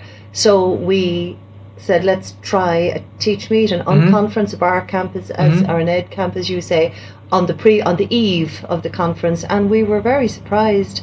Lots and lots of people turned up, and it grew from there. We have several teach meets a year now outside the conference. Yeah. It's, it's a feature. It's sort of like a, a standard SESI feature now. People love to. But can I assume that most people in Ireland who go to teach meets are also somehow involved in the SASE mailing list, or is that not necessary? I- It's not essential, but, we, Yeah. but, but normally that's what when there, there are different teach meets Yeah. because of course teach meets is not a formal Yeah, um, yeah. you know It's just it- meeting of teachers. it, it can be a very grassroots Yeah, affair, yeah. but SESI Yeah. has been very influential in Ireland in generating a Mm, But like you have your own teach for meet we have our own teach meets. We used Yeah. to call Yeah, them yeah. SESI meets, but now teach meet is taking on a life of its oh, own and, okay, spreading, and spreading out, which is mm. wonderful. Mm. It's wonderful. And to this see. teach meet is also about sharing experience. Yes. If I understood you correctly, there's a selection who has to speak next, and uh, Yes, that's right. The, he's the, the, the, the, short. the- the presenters put their name forward before the event, Yeah. but they don't know when they're going to speak mm-hmm. or if they're going to speak Yeah. because they are chosen at random. Mm-hmm. Now, very often the, the number of speakers is just enough, so eventually we get through the whole list. yeah, yeah. But there's no absolute guarantee of that, and in some cases, people have to quite reasonably say, "Well, I didn't get picked this time, but I'll have a go next time." But everyone is expected to prepare a five-minute Ah, uh, but it, yeah, a seven minute or Seven two minutes. or two minute. Seven or two. That's Seven the or choice. two, or So Okay. uh, some two, two minutes it's is almost like a big announcement, but the seven minute might go into a little more depth. Yeah, But either way, it's short. And and in general, we um, advise people not to present through PowerPoints, but people sometimes want to put one or two slides up, Mm-hmm. Yeah, to- Mm-hmm. or show a or show a piece of software is quite often the case Yeah, yeah. to see how it works, so we can all understand it. And the, the other feature of a Teach Meet, and it's slowly becoming my absolute favourite, is not a presentation to the whole group, but maybe some breakout. We call them soapboxes. We just pull that out of the air and use it. So perhaps Richard wants to speak about spreadsheets, or Horst wants So to you speak split about in- in smaller groups split, and yeah, present we, each we other. Flag. Everybody Yeah, has a yeah. flag to say, "I'm going to speak about Mhm, whatever." And it's quite anarchic. It's it's like Yeah. a market. It's like a Mhm. market fair, but it's great fun, and people really get embroiled in conversations and and there's a sort of oh I need to talk to you again So it's easy this. to make connections and be social yeah. with, and you It's don't have to wait till the presentation It's- is over. And, then, people who yeah. Maybe someone who doesn't want to speak in front of a whole group, Yeah, of but, maybe uh, 120 feel people comfortable there, but they'll feel more comfortable Mm. with a small focused Yeah, yeah. group, and it'll help move I, I can't resist with speaking about teachers here trained to speak in front of Oh, classes. look, yes. isn't it so strange? Yeah, it, it is. And- and some people, when they're going to speak for their first teach meet, they're, they're very, very nervous, and we can't because understand it first time we're they all speak in teachers. front of adults. uh, Yeah. And of course, that nervousness is, has got roots in some of the practices. Yeah. Um, we, we, we do try and keep time. So uh, if they go over their seven minutes, then You have a minutes, buzzer, uh, or- no, no, we, we, we have something more more um, uh, how can you put it violent than that. We we will throw a soft toy at the person. Okay, that Um, must be fun. And, and, and the, the mythical, um, what, how can I say, the tradition is of, of, of a camel. You, you get a um, camel drawn at you if you A- speak a, too a long. soft toy which looks like a camel, yes. Yeah, now, that must be in, in, fun. in fact, different teach meets invent that differently. and- Okay, and- okay. and, uh, but, the, but that's the that's the kind of um, idea. There's a So- lovely one that so- uses the referee's yellow card Yeah. and red card, okay, so you yeah, get yeah. your you get your Yeah, warning. Get some warning, yeah. Yeah. So, um, but but the, the idea is to bring a lightheartedness and a little bit yeah. of fun into it, so people go away um, happy and and, Yeah. and pl- and you know feeling a sense of pleasure. Yeah. And and arguably this makes the learning they take away from the night easier to, to, to make sense of, to to remember, to be notable in their minds. Uh, in a way that's entirely productive. Are the teach meets, teach meets uh, also uh, videotaped like uh, conference keynotes uh, so that uh, people who could not make it or were, on their, uh, were not paying attention could, could later uh, Good, good view question because sometimes they are Yeah. and sometimes they're not. Sometimes Okay. somebody may just set up an iPhone and stream, Mhm. but because of the, let's say, semi formal nature, people Mhm. tend to be just. I'm not saying unprofessional in any way, but more relaxed. So Okay. therefore, the context is not. It's not a formal Yeah, yeah. conference. So they would context. react, So uh, different if they know, it's uh, not, yeah, not- if, if yeah, that not part of the conference Okay. is not is Mhm. not streamed. Mhm. There may be I mean, there may be alcohol involved. Okay, Sometimes yeah. you know sometimes the, the So food you get and drink drunk is in the teachers middle. uh, speaking. Yeah, and, you know, No, so, I wouldn't go that far. yeah, I it's, mean, it, these are very people decent and come upstanding expecting, people. Yeah, they come expecting a very Okay, okay. informal evening with their Okay. friends before the conference. So we tend not to. Yeah. Although Yeah. people who are far away, what we do, and it's really important Mhm. to teach me because they're both 10 years of age this year, is we do tend to run a Twitter sort of backstream Yeah. and we'll have maybe two screens if we can um, one with the presentations but one with the twitter the twitter Mhm, stream so yeah. people i have often not been able to go to a teach Yeah, meet but, but i you'll sit on the the couch at home feed and- with an Mhm. ipad open and follow the hashtag the Yeah, very yeah. hashtag Mhm. and driven. indeed take part. to and take part Yeah. from there you know Yeah. take So part from there, outside you chip send in. a little Yeah, bit of yeah. banter in Okay. and out and, then, Yeah. and that makes your Mhm. it, it, it means your tribe grows all the time and still feels connected Yeah. And for some teach meets, not everyone, people are encouraged sometimes to blog about what they're going to speak about. So, so beforehand uh, the blog or make Either a, beforehand or straight yeah, after, Okay. um, in a way that allows the person who heard something really interesting so he uh, can to, to follow up Okay, in more depth. Yeah, yeah. which otherwise a long presentation But this could is do. up, but up to the speaker have it, if he does Yes. that. Yeah. well, very much very much, the yeah. It's- the, the relaxation is, is So, so they're not blogger and journalists roaming around No. and, and, and taking notes. And, not generally, no. not necessarily But one- once in a while, somebody, um, one of these teachers or one of these other yeah, runs a blog. Will, will want to blog about what Mm, they've heard mm. because they find it so interesting. yeah, I tend to blog after Yeah. I've been to a Yeah. teach meet because it just it makes me remember what I've heard. It's where I take my notes, and I know that five or six of my friends would love to have yeah. been there. They really would like to have Mm. been there. So you can kind of give the, the main points of what happened that evening and give credit Yes. to those who came yeah. along. And, It's like and giving applause presented. uh, in, the, Yeah, in virtual yeah. space. And, and of course, we're, we're doing this round the wrong way. Of course, the preparation for the teach meet is interesting. How do we get to the point where we have a list of speakers prepared to do their presentations and know where the thing's going to happen and so on? And the answer is simple. There is there is a wiki um, online which um, uh, teachers of any kind can start up a new page in to say Yeah. to announce a new teach meet if they wish. Um, but more likely, they'll spot that there is one coming near to them, uh, and they can go to, and they might say to themselves, "I'll add my name to the list of speakers in the wiki page because they're open for them to edit." So it's a very self-organizing and democratic process by which So the Uh, teach meet is coming to you to, to a location near you, and you just have to Well, join. If, you think you can get there, the Teach Meet um, uh, organizational process, Yeah. is what I'm saying, is highly collaborative and highly shared amongst the, the very people that are coming to the meeting.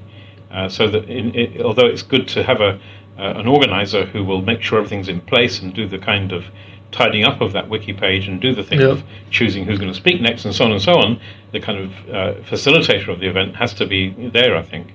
Nevertheless, um, the openness b- b- by which somebody can take part is, is very clear and very public. Yeah. I, I guess uh, you have uh, very tech savvy people, also so who, who know how to uh, work with a wiki and know what this is firsthand, and uh, Not, not uh, is, necessarily. yeah, is that uh, I- I- because I they are think- interested in I, computers? I think confidence certainly Yeah. comes into that. People need to be confident enough to know that they can safely change the web page that everybody else is going to look at. You know, but once they've got over that whole hurdle, the technical level isn't very difficult. We're Okay. not talking about the old days of wiki markup languages. Mm. This is WYSIWYG editing, yeah, straightforward. So, so you have easy to use uh, Yeah. tools. Okay. Well, we're, we're still very slowly growing the wiki in Ireland. In, in the mm-hmm. UK, it just gr- because we're four years behind, it has grown exponentially, and it, mm-hmm. it is a self-assembling yeah, item. And every so often, you can see somebody go in and tidy it up and do a big housekeeping. that's on right, mm-hmm. it. In Ireland, I think most of the teach meets up until last year were still sort of organised via email and invite, and the SESI list, which was invaluable. But mm. There isn't anything. The, the UK doesn't really have that SESI list. We're very small in Ireland. It's we're like just one big parish, so you can almost reach One every big- parish. You know, one big um, community, one connected okay. community. a, a parish is the community that surrounds a church and Ah, kind okay. of in a more Uh, uh, sorry, I, I think Yeah. it, was some vegetables. So- so- no, no, no, no, no. A no parsnip. it's, it's, it's, it's a community, but we or like, a radish. yeah, yeah, I think that, that was like uh, almost with No, one no, email, we can Yeah. contact everybody Yeah. in the country and Okay, say there'll be a teach meet in Yeah. Cavan on, in Uh, October, and we can all deal with the one. And email is still uh, the um, each teacher still uses email. So you you have not this generation who is only on Facebook and do- No, no, it's Too we're cool to using we're email. using social media, but Yeah, yeah. we, yeah, e- email is still the the, the, backbone. central Okay, okay. communication for our organisation. You never know. okay, of There's, course. there's of always course. room for change and, and Yeah. new things to happen. Well, happen. Twitter is is Twitter's Twitter's becoming much the, more m- predominant, uh, yeah. the, the main comment zone for the Irish EdTech community. I would say Hmm. we, we have a fabulous hashtag hashtag EdChatIE. Mhm. You know the EdChat hashtag that's around the world. EdChat I think may have been the first one in the US and UK EdChat for for teachers. To Ed- an Ed EdChat chat, education chat. Chat. Uh-huh, yeah, okay. on, on Conversation. Twitter. So we have hashtag EdChatIE, the call Okay, sign yeah. for Ireland, which was started by a SSE executive member Fred Boss, and it's really it's become the go-to Mm. place to find other teachers, talk to other teachers, and it's very important to our teach mates. Okay. Is the website a note here uh, www.cesi.ie? That's Is us. that uh, the main webpage where I find the mailing Yes. list and everything? Yes, okay. yes. So if I want to send gra- greetings from the Austrian Please teachers, I say us, connect yes. Yeah, they're Please welcome to join join and welcome Yeah. to come to the conference. Okay. Especially the conference is very low cost. All you have to do is get a cheap And flight you to you to- accept to Ireland. foreign uh, foreigners? Uh, Oh, absolutely. absolutely. Yeah. Okay. Absolutely. Great to see them.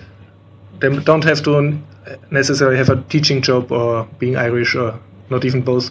You might find it boring if, if you didn't have either, but you, Yeah. don't, you don't have to be Irish. We Okay, love okay. everyone at our conference. Yeah. Do you have uh, some kind of official uh, relationship to the Scottish or other uh, Well, teach meets? Like you send delegates Well, or uh, you, uh, you, I- I- when you said parties? teach meets, I think I think you Uh, might, you might have organizations. meant professional organisations. Yeah, yeah. And I suppose yes, there is um, clearly a connection with the NACE uh, organisation in, in the UK, which is Mm-hmm. um, uh, slightly different to SESI, but has some of the same role. Yeah, So the so teacher. the chair of NACE, for example, has been to the SESI conference every year for the last th- Three how long? I Three or four three. years, and we expect to continue that kind of connection uh, if we can.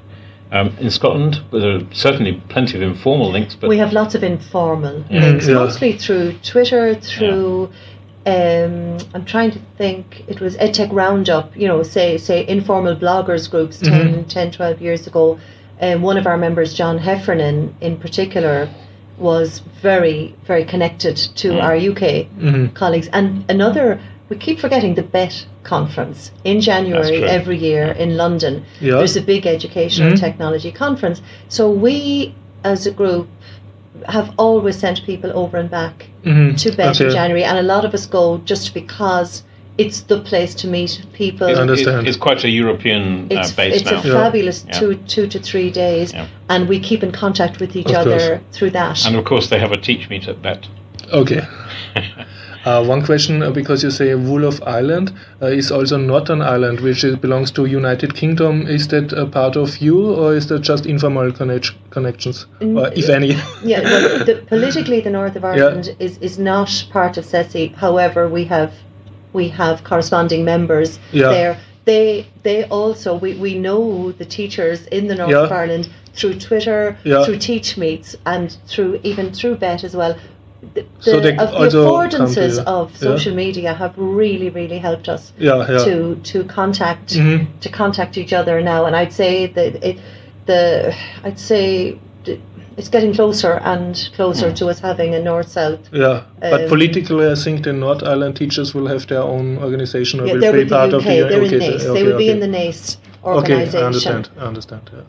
Uh, are you aware or participating in any European-wide teacher organizations? As a, do is there some Europe teachers, European Parliament-sponsored teacher association network? The, the, the obvious candidate is EU SchoolNet, Yeah. um, which um, uh, is, is an organisation Yeah. which we have a Dubliner um, working hard in Angleran, um, has been for years, as I understand it. So we have a connection through those kinds of people, but I don't think it's a very powerful or strong one uh, in the sense of going to European meetings or having European conversations. That's my opinion. is that the e-twinning uh, e-twinning is one of their projects. yeah yes. e-twinning's Yeah. very e-tw- e-twinning are you aware of Where e-twinning schools schools in, across Europe will pair up. Ah, okay. Yeah. yeah, I- it's very popular It's like having a partner city Yeah, or. Yeah. yeah But, but of course, Yeah. e-twinning is primarily concerned with the children making contact with Yes. the children. Mm, yeah. Yeah. So when it, so when I talk about um, our you know, CESI's connection, Yeah. I'm talking more at the professional development Yeah. level, and I think there's scope for more to be done here. You know, this is this is an opportunity.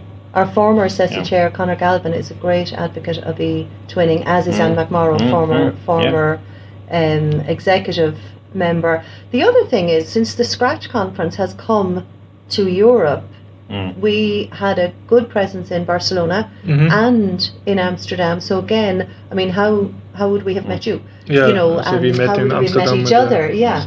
So we, I suppose, Ceci does. It looks. It, it, Yeah. We do look outwards, and I know we're involved. Okay, I know we're involved in a, a European Yeah. project through Yes. the EU fu- Yes. funding. I'm just not.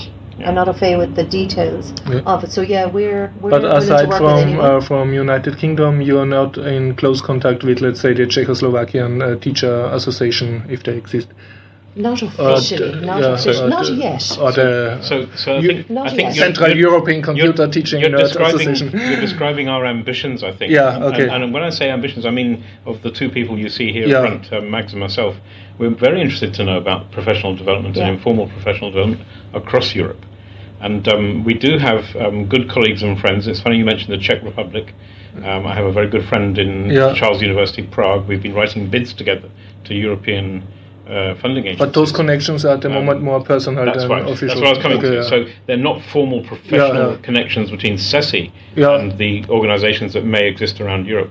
But I think we want to know about that, Yeah. and we're going to find out about that. So if, if any te- European teacher is hearing that, he should, we'd could contact delighted. you and Oh, absolutely. yeah, Delighted invite you or send delegates or something. That'd be very Okay, good, how is um? Okay, this is a stupid question for me.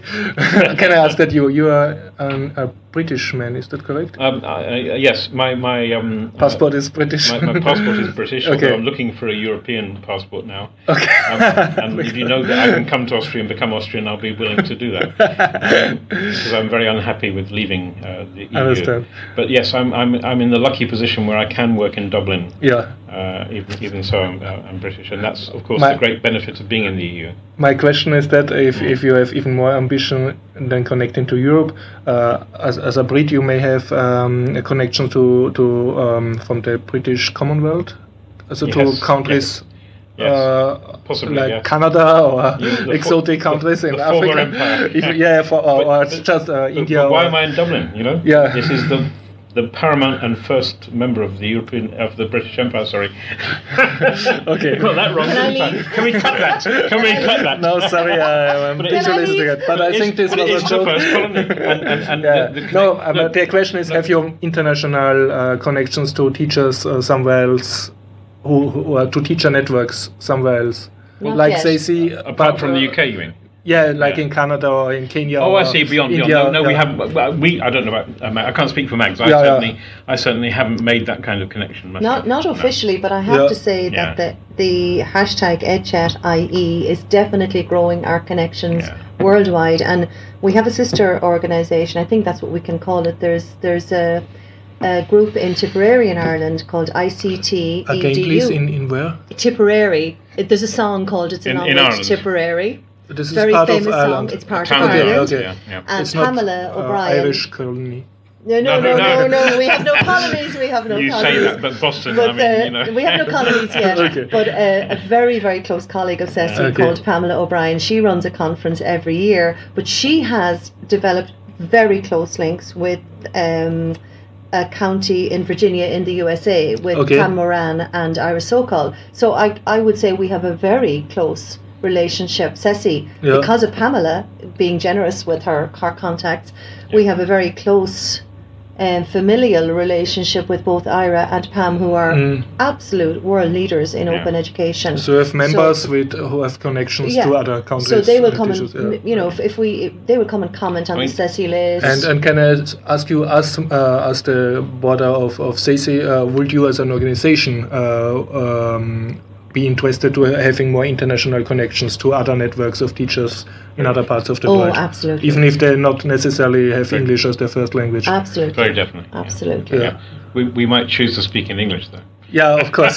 but That's our inadequacy, not not Yeah. anything but the question is, um, Yeah. do you think that your experience and your networking skills and and uh, the things you del- the friendships and social things you developed uh, in Ireland while doing a CC, would uh, part of that also be valuable for, let's say, a visiting uh, teacher from wherever end of the world, let's say from Tanzania, Yes.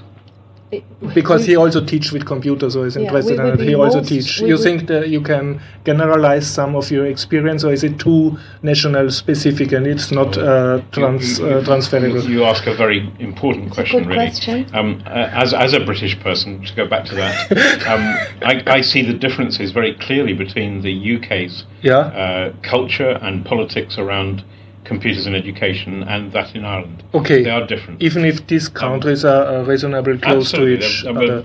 I mean, they're Yeah. very closely connected through. You both uh, uh, drive the cars on the wrong side of the road. I noticed. Yeah. Not- but not only that, um, Okay. our, our joint history and yeah, our yeah, intermarriage between But even then, you you see uh, you see But- but differences are in the teachers. Right. And, and and those are not so different to the kinds of differences you'll see even within the United Kingdom between Wales Okay, and England okay. and England and Scotland. So this is not a new story in terms of the British the British situation or, or even the British Isles as a Yeah. whole. Um, and uh, but but but those distinctions do matter because um, in the northern part of Ireland, for example, in Belfast and other cities, they are obliged to teach certain things at different levels, which in the rest of Ireland they're not. Because the uh, curriculum The is curriculum different. okay. um, mandated differently. Okay. Okay. And, and that makes a difference to Of um, course. everybody's attitude to everything because they, they're often driven more to do things without uh, uh, using their own personal judgment, for Yeah. example. In Ireland, I think there's still considerable opportunity for teachers to take their own professional and personal judgment forward. And that's culturally slightly different to the way it is in England and Northern Ireland. But still, let's imagine we have a teacher from the backside of the moon, yes, teaching yeah. moon child, Yeah, children yeah. there in the Yeah, moon school, yes, and he come visiting you. And w- would you say that uh, some of the problems he runs into while using technology Yeah. in education would be very familiar to you? Uh, I think so. Yeah, so Yeah, you mean, think there's some kind of global, learning global learning. uh, um, I'm confident. partnership? Yeah, yeah. confident. So you would welcome Absolutely. strangers. Yeah. yeah. The differences are things to be um, celebrated sometimes and valued rather than to be thought of as problems. And there's more common ground than there is difference, really. More common ground. Ah, much okay. more. Yeah. Yeah. Okay. Yeah, uh, thanks. Uh, Something you want to add personally? Um, yeah, th- I must ask this question. I do that immer. What was in the many years, uh, Meg, you say, how long were you was in CC? I have been in Ceci, you know, I, I can't remember, but I think it's about 12 years formally. 12 years formally. Well, the I'm- executive. Okay, sorry, I must first add another question I asked uh, um, Richard, Richard yesterday. CC is 40 years old. More than 40. More yeah, than 40 years. yeah. In these 40 years, was there never a fork so that the young teachers said, we, we, we leave you, you're too conservative for us, we found our own uh, branch? No, it's it's a very age um, age age blind organization. So, In so fact, in, in would- 40 years, you never had an internal twist and a split, and Well, not not to do with age. We're always having. Look, this is Ireland, and the first thing. The, what do we say? The first thing on the agenda is the split. ah, okay. We've never we've never had a split. We we sometimes people say maybe we should split into interest groups, third level, second level subjects, but we don't. We the interest is in technology enhanced pedagogy. That's that's what it As an Austrian, is. I like very much the idea that you discuss your split for 40 years, but never have N- proceed we- with the agenda. we've never actually split. Maybe maybe in our history of our country we, we already had too many splits and didn't want to go yeah, down yeah. that that road. I think one of the lovely things is we do have we do actually still have active members who Mhm. who have a you know they they they have they hold the memory for us and they hold our values yeah. for us. And as each, say, when I became a new Mhm. active executive member, I had people to look to for guidance. And then now I find I'm one of the elder lemons that I'm I'm passing. So you have tradition keepers inside yeah, your and we have a constitution, yeah. a very, very simple, straightforward constitution. So we have to stick with that. Very strong leadership. We have very strong chair follow who's followed three or four. The chairs I've worked with have all been strong and and light touch leadership, but very, very true to very, very true to our values. all of the members of the SESI executive and even those who come to the conference more generally um, are people who don't depend on SESI for their career uh, promotion or their career um, So it's not a career move to, to work Uh, for well, I, I think, like any situation, it's valuable to one's CV for a job to say yeah. we're volunteering for this organisation, and it has, has, as I said, uh, as Max said, it has some credence amongst policymakers and so on. So yes, it has its value, but but the value isn't the main reason people are there. Mm. People are there because they like each other. They like talking to each other about the things they're both passionate about, and that keeps the um, conversation going and stops the splits you talk about happening. Whereas in other countries which are bigger and there's, there's perhaps um, more divisions to be had Yeah. and more value to be had from being in these positions of power, then that, those kinds of splits might happen because they, they matter more in some kind of foolish way. Um, I, I think that SESI should be proud of the fact that it's in a country of the right size to have uh, a really strong tribe, as Max put it. And I, the central value again is that it's volunteerism. You're only Mm. there because you want to be there. There's, n- you don't get. I mean, you get a huge payback in the generosity of Mm. others and in your own personal learning, but you are there because that's what you want to give and take with like-minded, Mm. like-minded people. Yeah. Okay. That's, I have a question, but I forgot it. That's probably a good endpoint. Naja, um, so, uh, some last question. Was Go. there, apart from being thrown out with camels for speaking so long, was there some especially funny uh, moment you can remember in your years of Ceci? I don't know if that's for public. Okay. for the Too- too public, funny for to the be public, public. for the public airways. We've had some, we've had some hairy moments, but this is Ireland, and um, they may not be accountable on the airwaves. I, I, I- I can't I can't give you a very funny story, but I mm-hmm. want to give you something heartwarming, mm-hmm. which is that, this, and again, typical of Ireland, as a British man, Yeah. you notice this, is that after the SESI conference ends, there's always going to be a party. Ah. People are always going to sing. Sing. People sing Oh. and, and have fun together. And in a way that builds that, that Yeah. friendship we talked about earlier. And for me, that's of huge value. Mm-hmm. Another question was SESI ne- never um, parted by political lines. Like in many countries, you have a leftist and a rightist uh, teacher organization, I or haven't they tried that all, yet. uh, No. from the big political parties. No. no, No. It was al- always uh, supra political. I no. No, no politics has, has never e- entered any conversation. Or, or let's say religious uh, dividing no, lines or no, something. surpri- surprisingly, no. No. Oh, very cool. Yes. Yeah, good. Okay, thanks for this interview. You're welcome. You're very welcome.